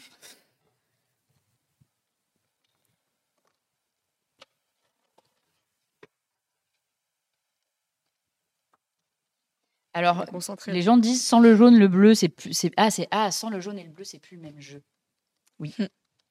Sans le jaune et le bleu. Ce petit gra- crabe rose est trop cute. Mais n'est-ce pas? Alors, ce ne sont que des cartes vertes. C'est Hulk. Ce n'est pas Hulk. Mais nu cette fois-ci. Cette fois-ci, il n'a pas de short. Et il a bronzé un peu Désolée pour la forme. euh, la forme, c'est approximatif, mais. Bob Razowski, toujours pas. Ce n'est pas. C'est la main. euh, Non, c'est toujours un personnage. C'est Angry Birds. C'est pas Angry Birds, non. Comment il s'appelle le, le film avec le personnage vert Est-ce qu'on peut euh, La c'est pas- précision. C'est Oui, pas Bob, c'est pas Denver.